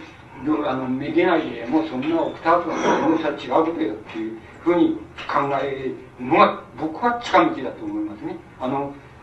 本当にそうですからね、つまり、あの、もう、こあの、これで、かつて、その、太平洋戦争っていうか、第二次大戦の時に、日本国っていうのは、あの、世界で、え、ー、と、2番目か3番目の海軍力っていうのと、それから世界で一番って言われた軍、陸軍力っていうのを持って、それで戦争をやらかして、それでめちゃくちゃやられてるわけですよね。して、もうちょっとね、あの、もう、その、それはもう世界に逆行することですし、また、その道でもってね、あの、なんか、こう、どうか抑えていくみたいなことってのは全く不可能ですから、もう初めから考えない方がいいし、またそれに近づけようなんて少しも思わない方が僕はいいと思ってますね。これは軍国少年の昔とってあれで言うのであって、まあ現代のあれで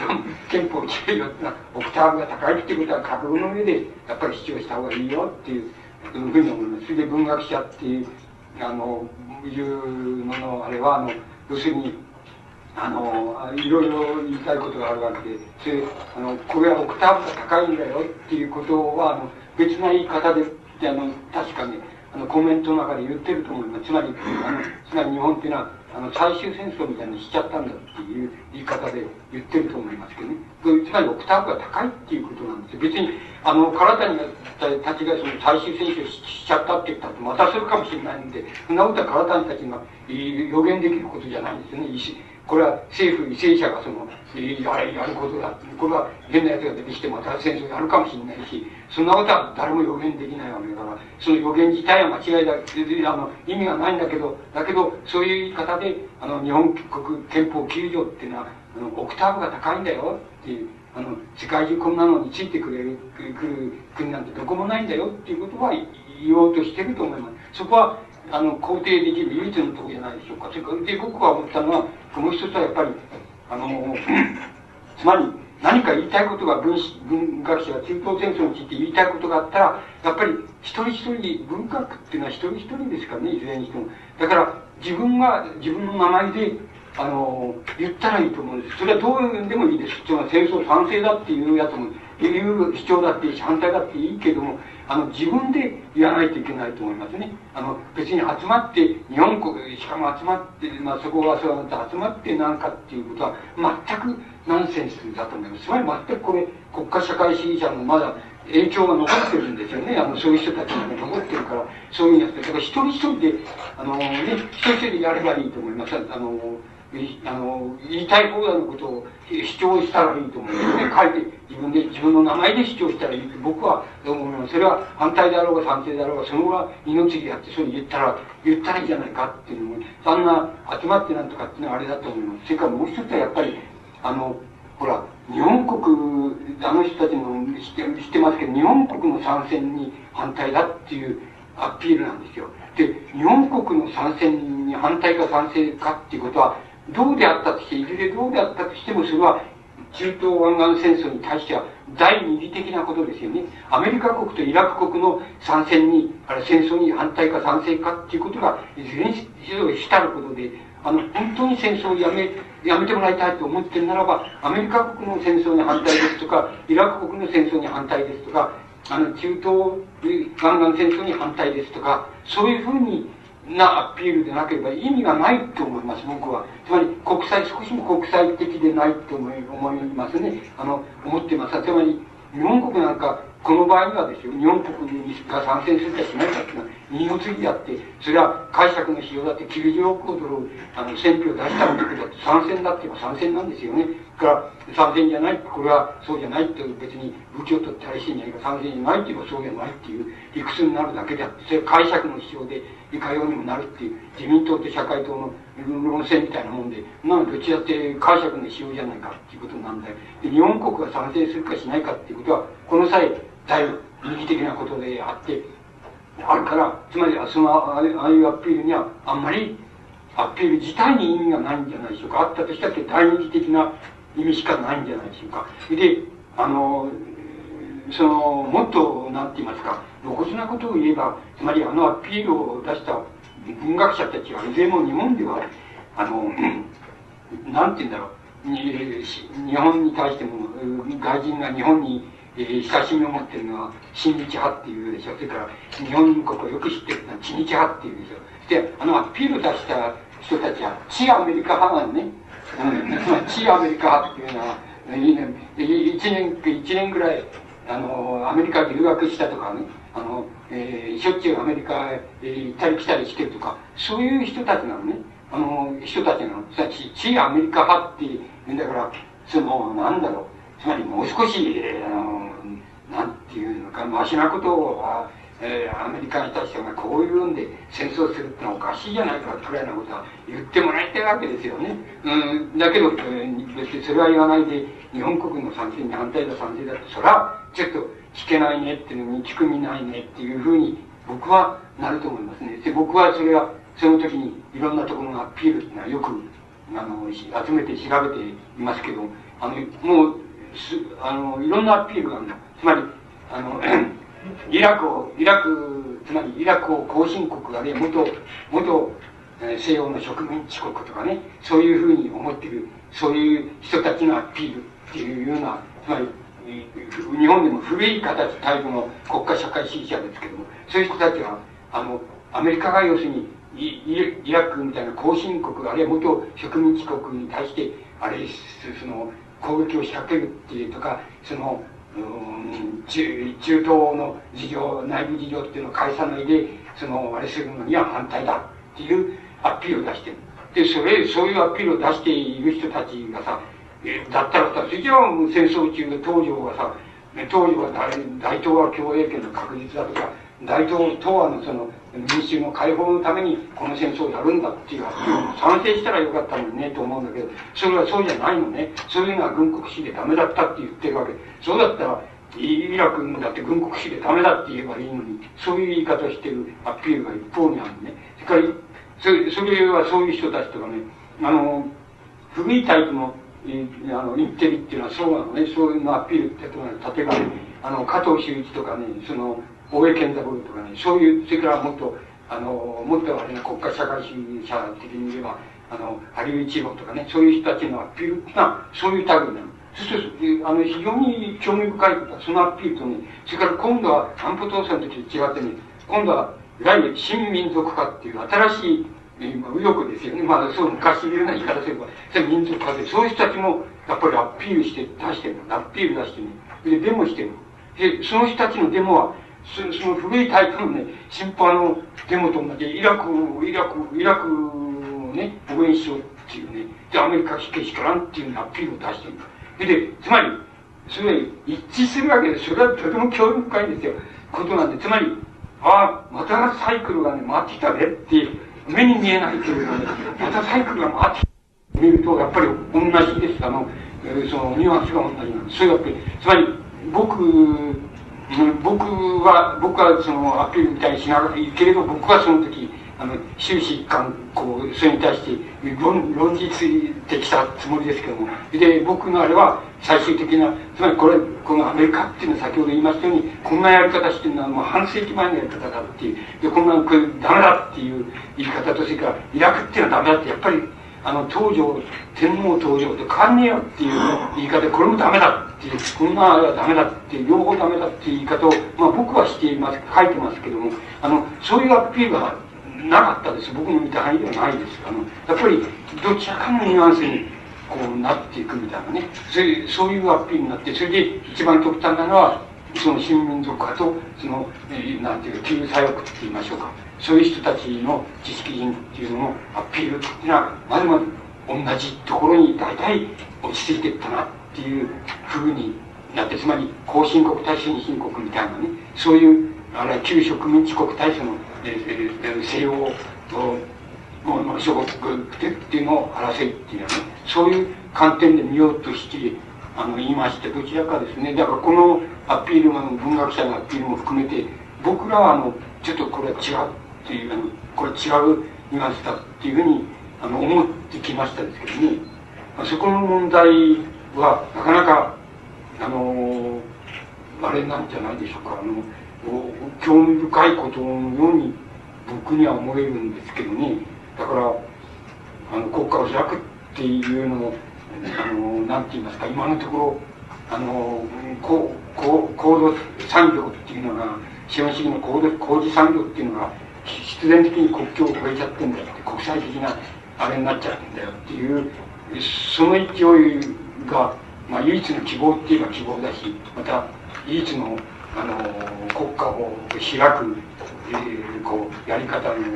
強制力になっているというのは現状じゃないでしょうか。あの政治の次元でそれは少しもあの具現されていないで、かえって太田さんが言われたように、やっぱりもっと日本っていうのはこんなだらしないんじゃダメだからもっと強くならなきゃっていう、あの石原さんみたいな主張の方が多いんじゃないでしょうかね。石原さんもそうだろうし、あの、自民党とか社会党の、あの、全部に共通して、あの、共通して若手のって言いましょうかね、若手の人たちの主張っていうと、あの、考え方っていうのは、そこへ行ってんじゃないでしょうかね。あの、だから、それは決していい兆候でないと思いますけど、これをいい兆候でないっていうためには、あの、相当我慢しないといけないんじゃないでしょうかね。我慢しないとやっぱりそっちの方が、なんか、あの、現実性があるよっていう論議にどうしてもなっていっちゃいますしあの民衆の方もそういう論議にだんだん傾いていくっていうのがこう数年間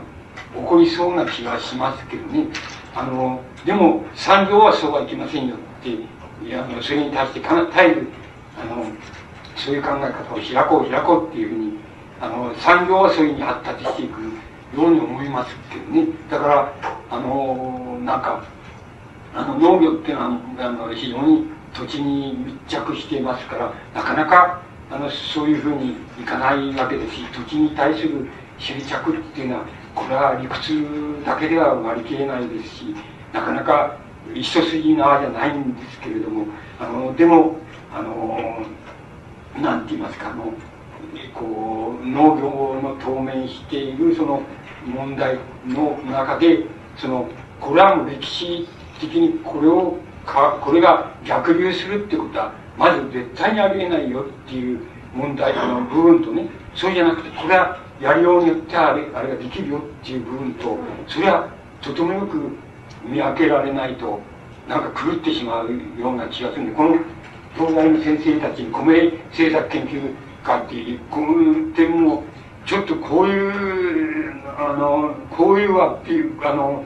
研究的資産って言いますか計算みたいな米自由化に伴う計算みたいなのをしてもらうとものすごく困りますね。困りますっていうのは一面的ですね。あのこう一面的に思います。こうじゃないともっともっと本格的な本当の計算の仕方とか考え方をあの米について出していかないといけいけないような気がしますしそれはあのうかうかするとあの農水水産省の今のやってるその批判っていうのが多分数年のうちに出てくると思うんですけど多分それに、えー、負けちゃうっていう言いましょうか。それが一番進歩的だっていうことにあのなっちゃうんじゃないでしょうか。現状から言うと、まあ、これが一番進歩的だからあれだよってつまり 消費税が進歩進歩的なのと同じようにこれは進歩的だよっていうことになっちゃうんじゃないでしょうか。チェックすることができないんじゃないでしょうか。だからよほどそこはあのよく考えてもっとその先を考えて、えー、それで対応のあれを考えられたらねあのちょっとそれはチェックできるけどそうじゃなければこれをこれでいくよりしょうがないってことにないんじゃないでしょうか。だから消費税だと同じねあんな社協が反対しなければいいのにあの反対しちゃう反対しないでこういう対応策があるんだっていうあれを出せばいいのに。反対しちゃうとねだけどどう考えたってさあの所得さ、ね、日本の民衆のさ所得の半分以上が消費に使われてるんでしょ？でそのうちのまた消費に使われてる額のね半分以上はね選択消費なんでつまり選んで使えるものですよね。つまり明日旅行に行きたいんだけどまあ予算がないから俺はやめにしとこうっていうとかねその明日映画見に来たんだけどあの映画見にちょっとこと今月は家計が、うん、ちょっと予算があれオーバーしちゃったからやめにしようっていうふうに選べる消費ってあるんですよ選べる消費が大体消費全額の半分以上なんですよ日本だ日本の場合平均していれば。そしたらば消費の場面でねつまり民衆が加減できるつまり選べば加減できるつまり明日我慢すればねあるいは明日旅行に行くの我慢すればさ我慢すればそれだけ税金払わないで済むわけじゃないですか。つまりそこの面でしたる税金っていうのを考えるのは当たり前ですよ。つまり民衆の立場っていうのはそうですよ。それを考えるのは当たり前じゃないですか。つまりそれがいつの間にかさその反動になっちゃうわけですよ。反動な今までは進歩だ。つまりあの資本主義の交流期まではね進歩だと思われてたし自分でも思ってたんですよ。ところがあの資本主義が新たな段階つまり消費の方が多くなったっていうね。あの、所得のうちに消費のが多くなり、消費のうち選択選んでできる消費のが多くなったっていう日本、アメリカ、それから西欧ですね、つまりフランスあたりそうですけど、そういうところの社会においおいてはね、つまり今まで進歩だったと思ってるのはまだ進歩だと思ってるとね、そうじゃなくなっちゃうんですよ。反動になっちゃうんですよ。だから、それは何に照らして反動か消費、あの、そうじゃないかっていうと、政党に照らして言うんじゃなくてね、政党の伝統に照らして言うんじゃなくて、一般民主、現在の一般民主をどちらがよく解放するかっていう、どちらが役に立つかっていうことに対して、進歩と反動っていうのは決められるべきなんですよ。そうしたらば、消費税になる方がね、進歩なんですよ。それはもう、だって日本っていうのはそういうところ入っちゃったんですから、段階にね。あの、日本は入っちゃったんですよ。もう10年ぐらい前からさ、そういう段階に入ったんです。それはすぐにデータを上げればすぐにわかります。そしたら、だから、もう、所得がね、例えば50万の人、25万はさ、大体消費に使ってるんですよ。で、消費が2つあって、必須消費って必要な消費ってなんですけど、つまり、毎月の電気代とかね、から家賃とか、その、食料費とか食食費っていうのはさ、これは毎月、あの、必須消費、必須必ずいるわけです。それを、それの方がね、今選んでできる消費より少なくなっちゃったんですよ。だから選んでできる消費のが、額が多くなっちゃってるんですよ。そしたらもう、ここで加減するって、税金を加減するにはもう要するに選んで加減しようっていうふうに、それができるまあ、半分以上できるんだっていうところでね、するのは当然なわけですよ。つまり、そういうふうになっちゃう、そういうのが進歩なんですよ。だから、今のところ、つまり、税金だけで言えば、アメリカ、の、あの、自民党の方が進歩なんですよ。これはもうその時から分かってたんですよ。僕はそういう主張してます。あの、書いてます。あの、そんなの全然わかんねえんだから、しょうがないですよね。あの、表記してくんないんだから、つまり、こんなこと言うのは、まあ、自民党だぞっていう、あれ、いうしか考えてたんで、冗談じゃないと、俺は自民党でも何でもないし、つまり、そんなこと一切関係ないですよ。関係なくて、これは一般関係あるとすれば、大衆、要するに一般の大衆っていうのを解放の解放できるかどうかっていうことに照らして、進歩であるか、そうでないかっていうのを俺は決めるって。俺はそうだと思ってるわけです。だから、俺はその基準以外にどこにも何の米も何もないですからね。そこで言ってるわけだから。だから、絶対そうなりますよね。あの、選択肢費が50%以上になっちゃってるんだから、ここで選べば税金は少なく払えばいいわけです。払えるわけじゃないですか。つまり、あの、今日、牛肉買おう、つまり、ステーキの牛肉買おうと思うんだけど、ちょっとこれは、予算が足りねえんだから買えねえんだよって言って買ううちは我慢しちゃおうっていうふうにすれば要するにステーキの肉買ったために消費税でさ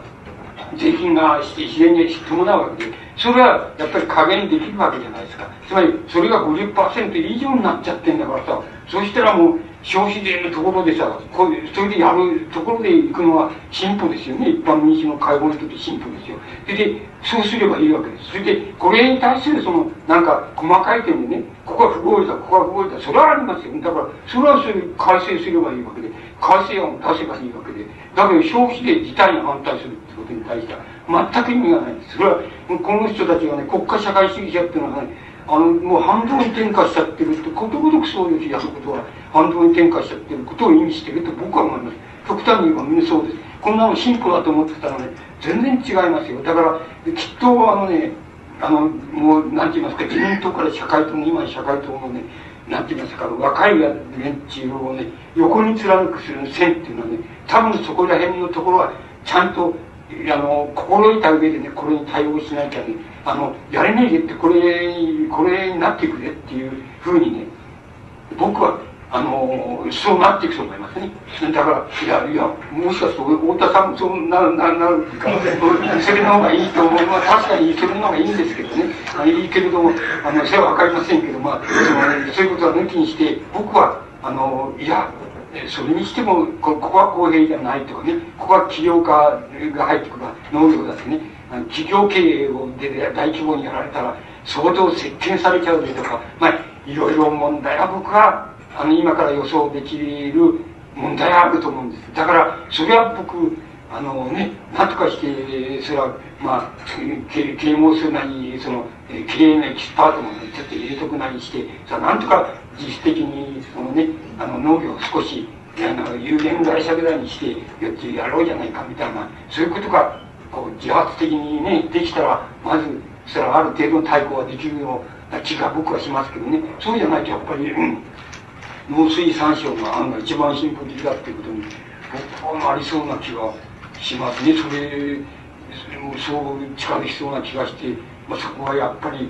ネックだし今に出てくるぞって。つまりあの僕も思うんです。大事のあの第一の農業革命っていうのは要するにあの明明治初年のねあのやっぱり基礎改正っていうのはそうだったと思うんですよね。つまり封建的な農業からあのそうじゃない農業市場っていうのを認めようじゃないかっていうのが基礎改正ですからねだけどあれはひどい劇的にひどいやっぱり不公正っていうのを生んですよねでいろいろ暴動を生んだんですよ。でだけどあのあれよく読むとねあの中身は決して悪くないんですよ。あの税金はあの要するにあの規模の割合でね税金はね規模の多いとこからたくさんって少ない農地を持ってるやつはあのどっから少ないく取ろうじゃないかとかね。やっぱり統一市場を取って農業市場を作って農産物を売れるようにしようじゃないかとかね。あの税金はねあの現物で買うのじゃなくて要するにあの金で払えるようにしようじゃないかっていう。要するにことごとく悪くないね基礎改正って悪くないんですよ。ところが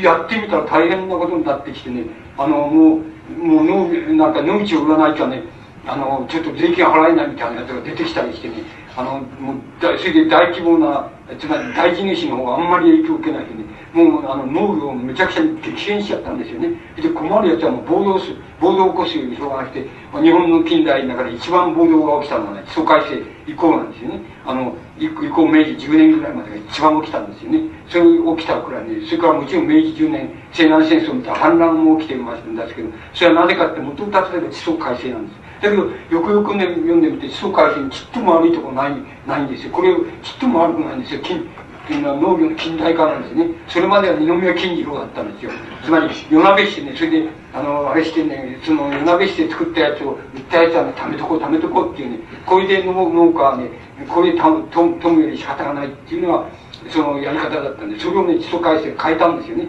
近代的に変えた。で、それもことごといいんだけどね、そういうところをやってみたのものすごいことになった。つまり、そういうことってあるわけですよね。だから僕、農水産総省の今、こう出てる案、ね、だ作ってる案っていうのは、もう悪いとこないって言えばないんですよ。何もないって言えばないんですよ。だから、ただある、あるとすれば、つまり、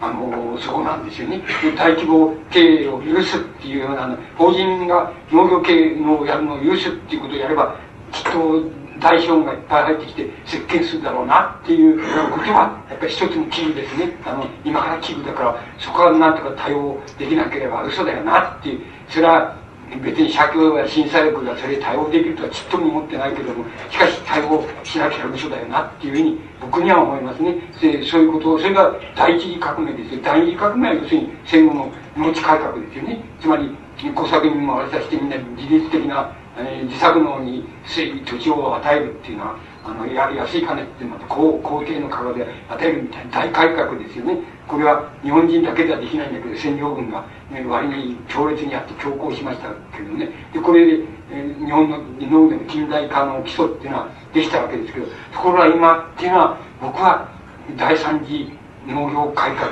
あるいは農業革命っていうことにのに当面してるっていうふうに僕には思いますね。そこであの誰が誰がいい案を出すかっていうことになるわけ。と今僕が要するに、うん、あれしてる限りでは要するに農水産省のつい最近出たあの新聞に出たその案っていうの練られてる案っていうのは最も進歩的だと思いますだけどこれはあの化すると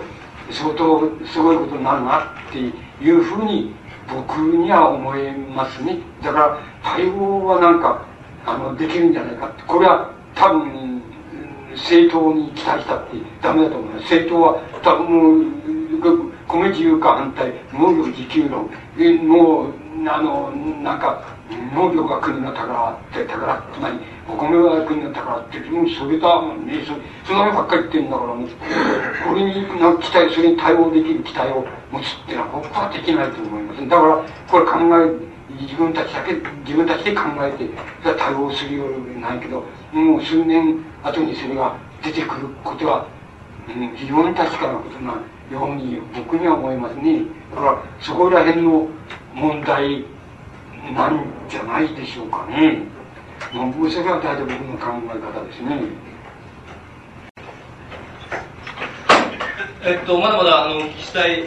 点があのあるかと思いますけれどもえー、予定の時間もだいぶ過ぎてしまいましたので、えー、申し訳ありませんが、以上で、えー、終了させていただきたいと思います。えー、終わりにあたりまして、あの、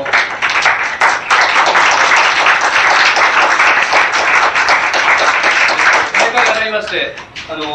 主催者の松山の方から、えー、ご挨拶を申し上げます。今日はどうもありがとうございます。吉本ありがとうございます。はい。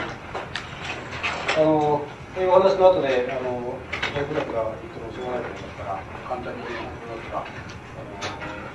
政治にしろ、経済にしろ、それから歴史にしろ、それだけあの日本では、えー、決してと全部から見つつ農業問題についかに認識していくか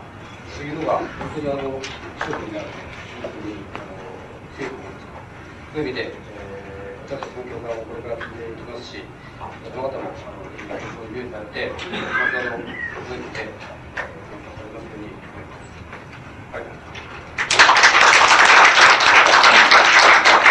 じゃあ、どうもありがとうございました。以上で終わらせていただきます。あの、なお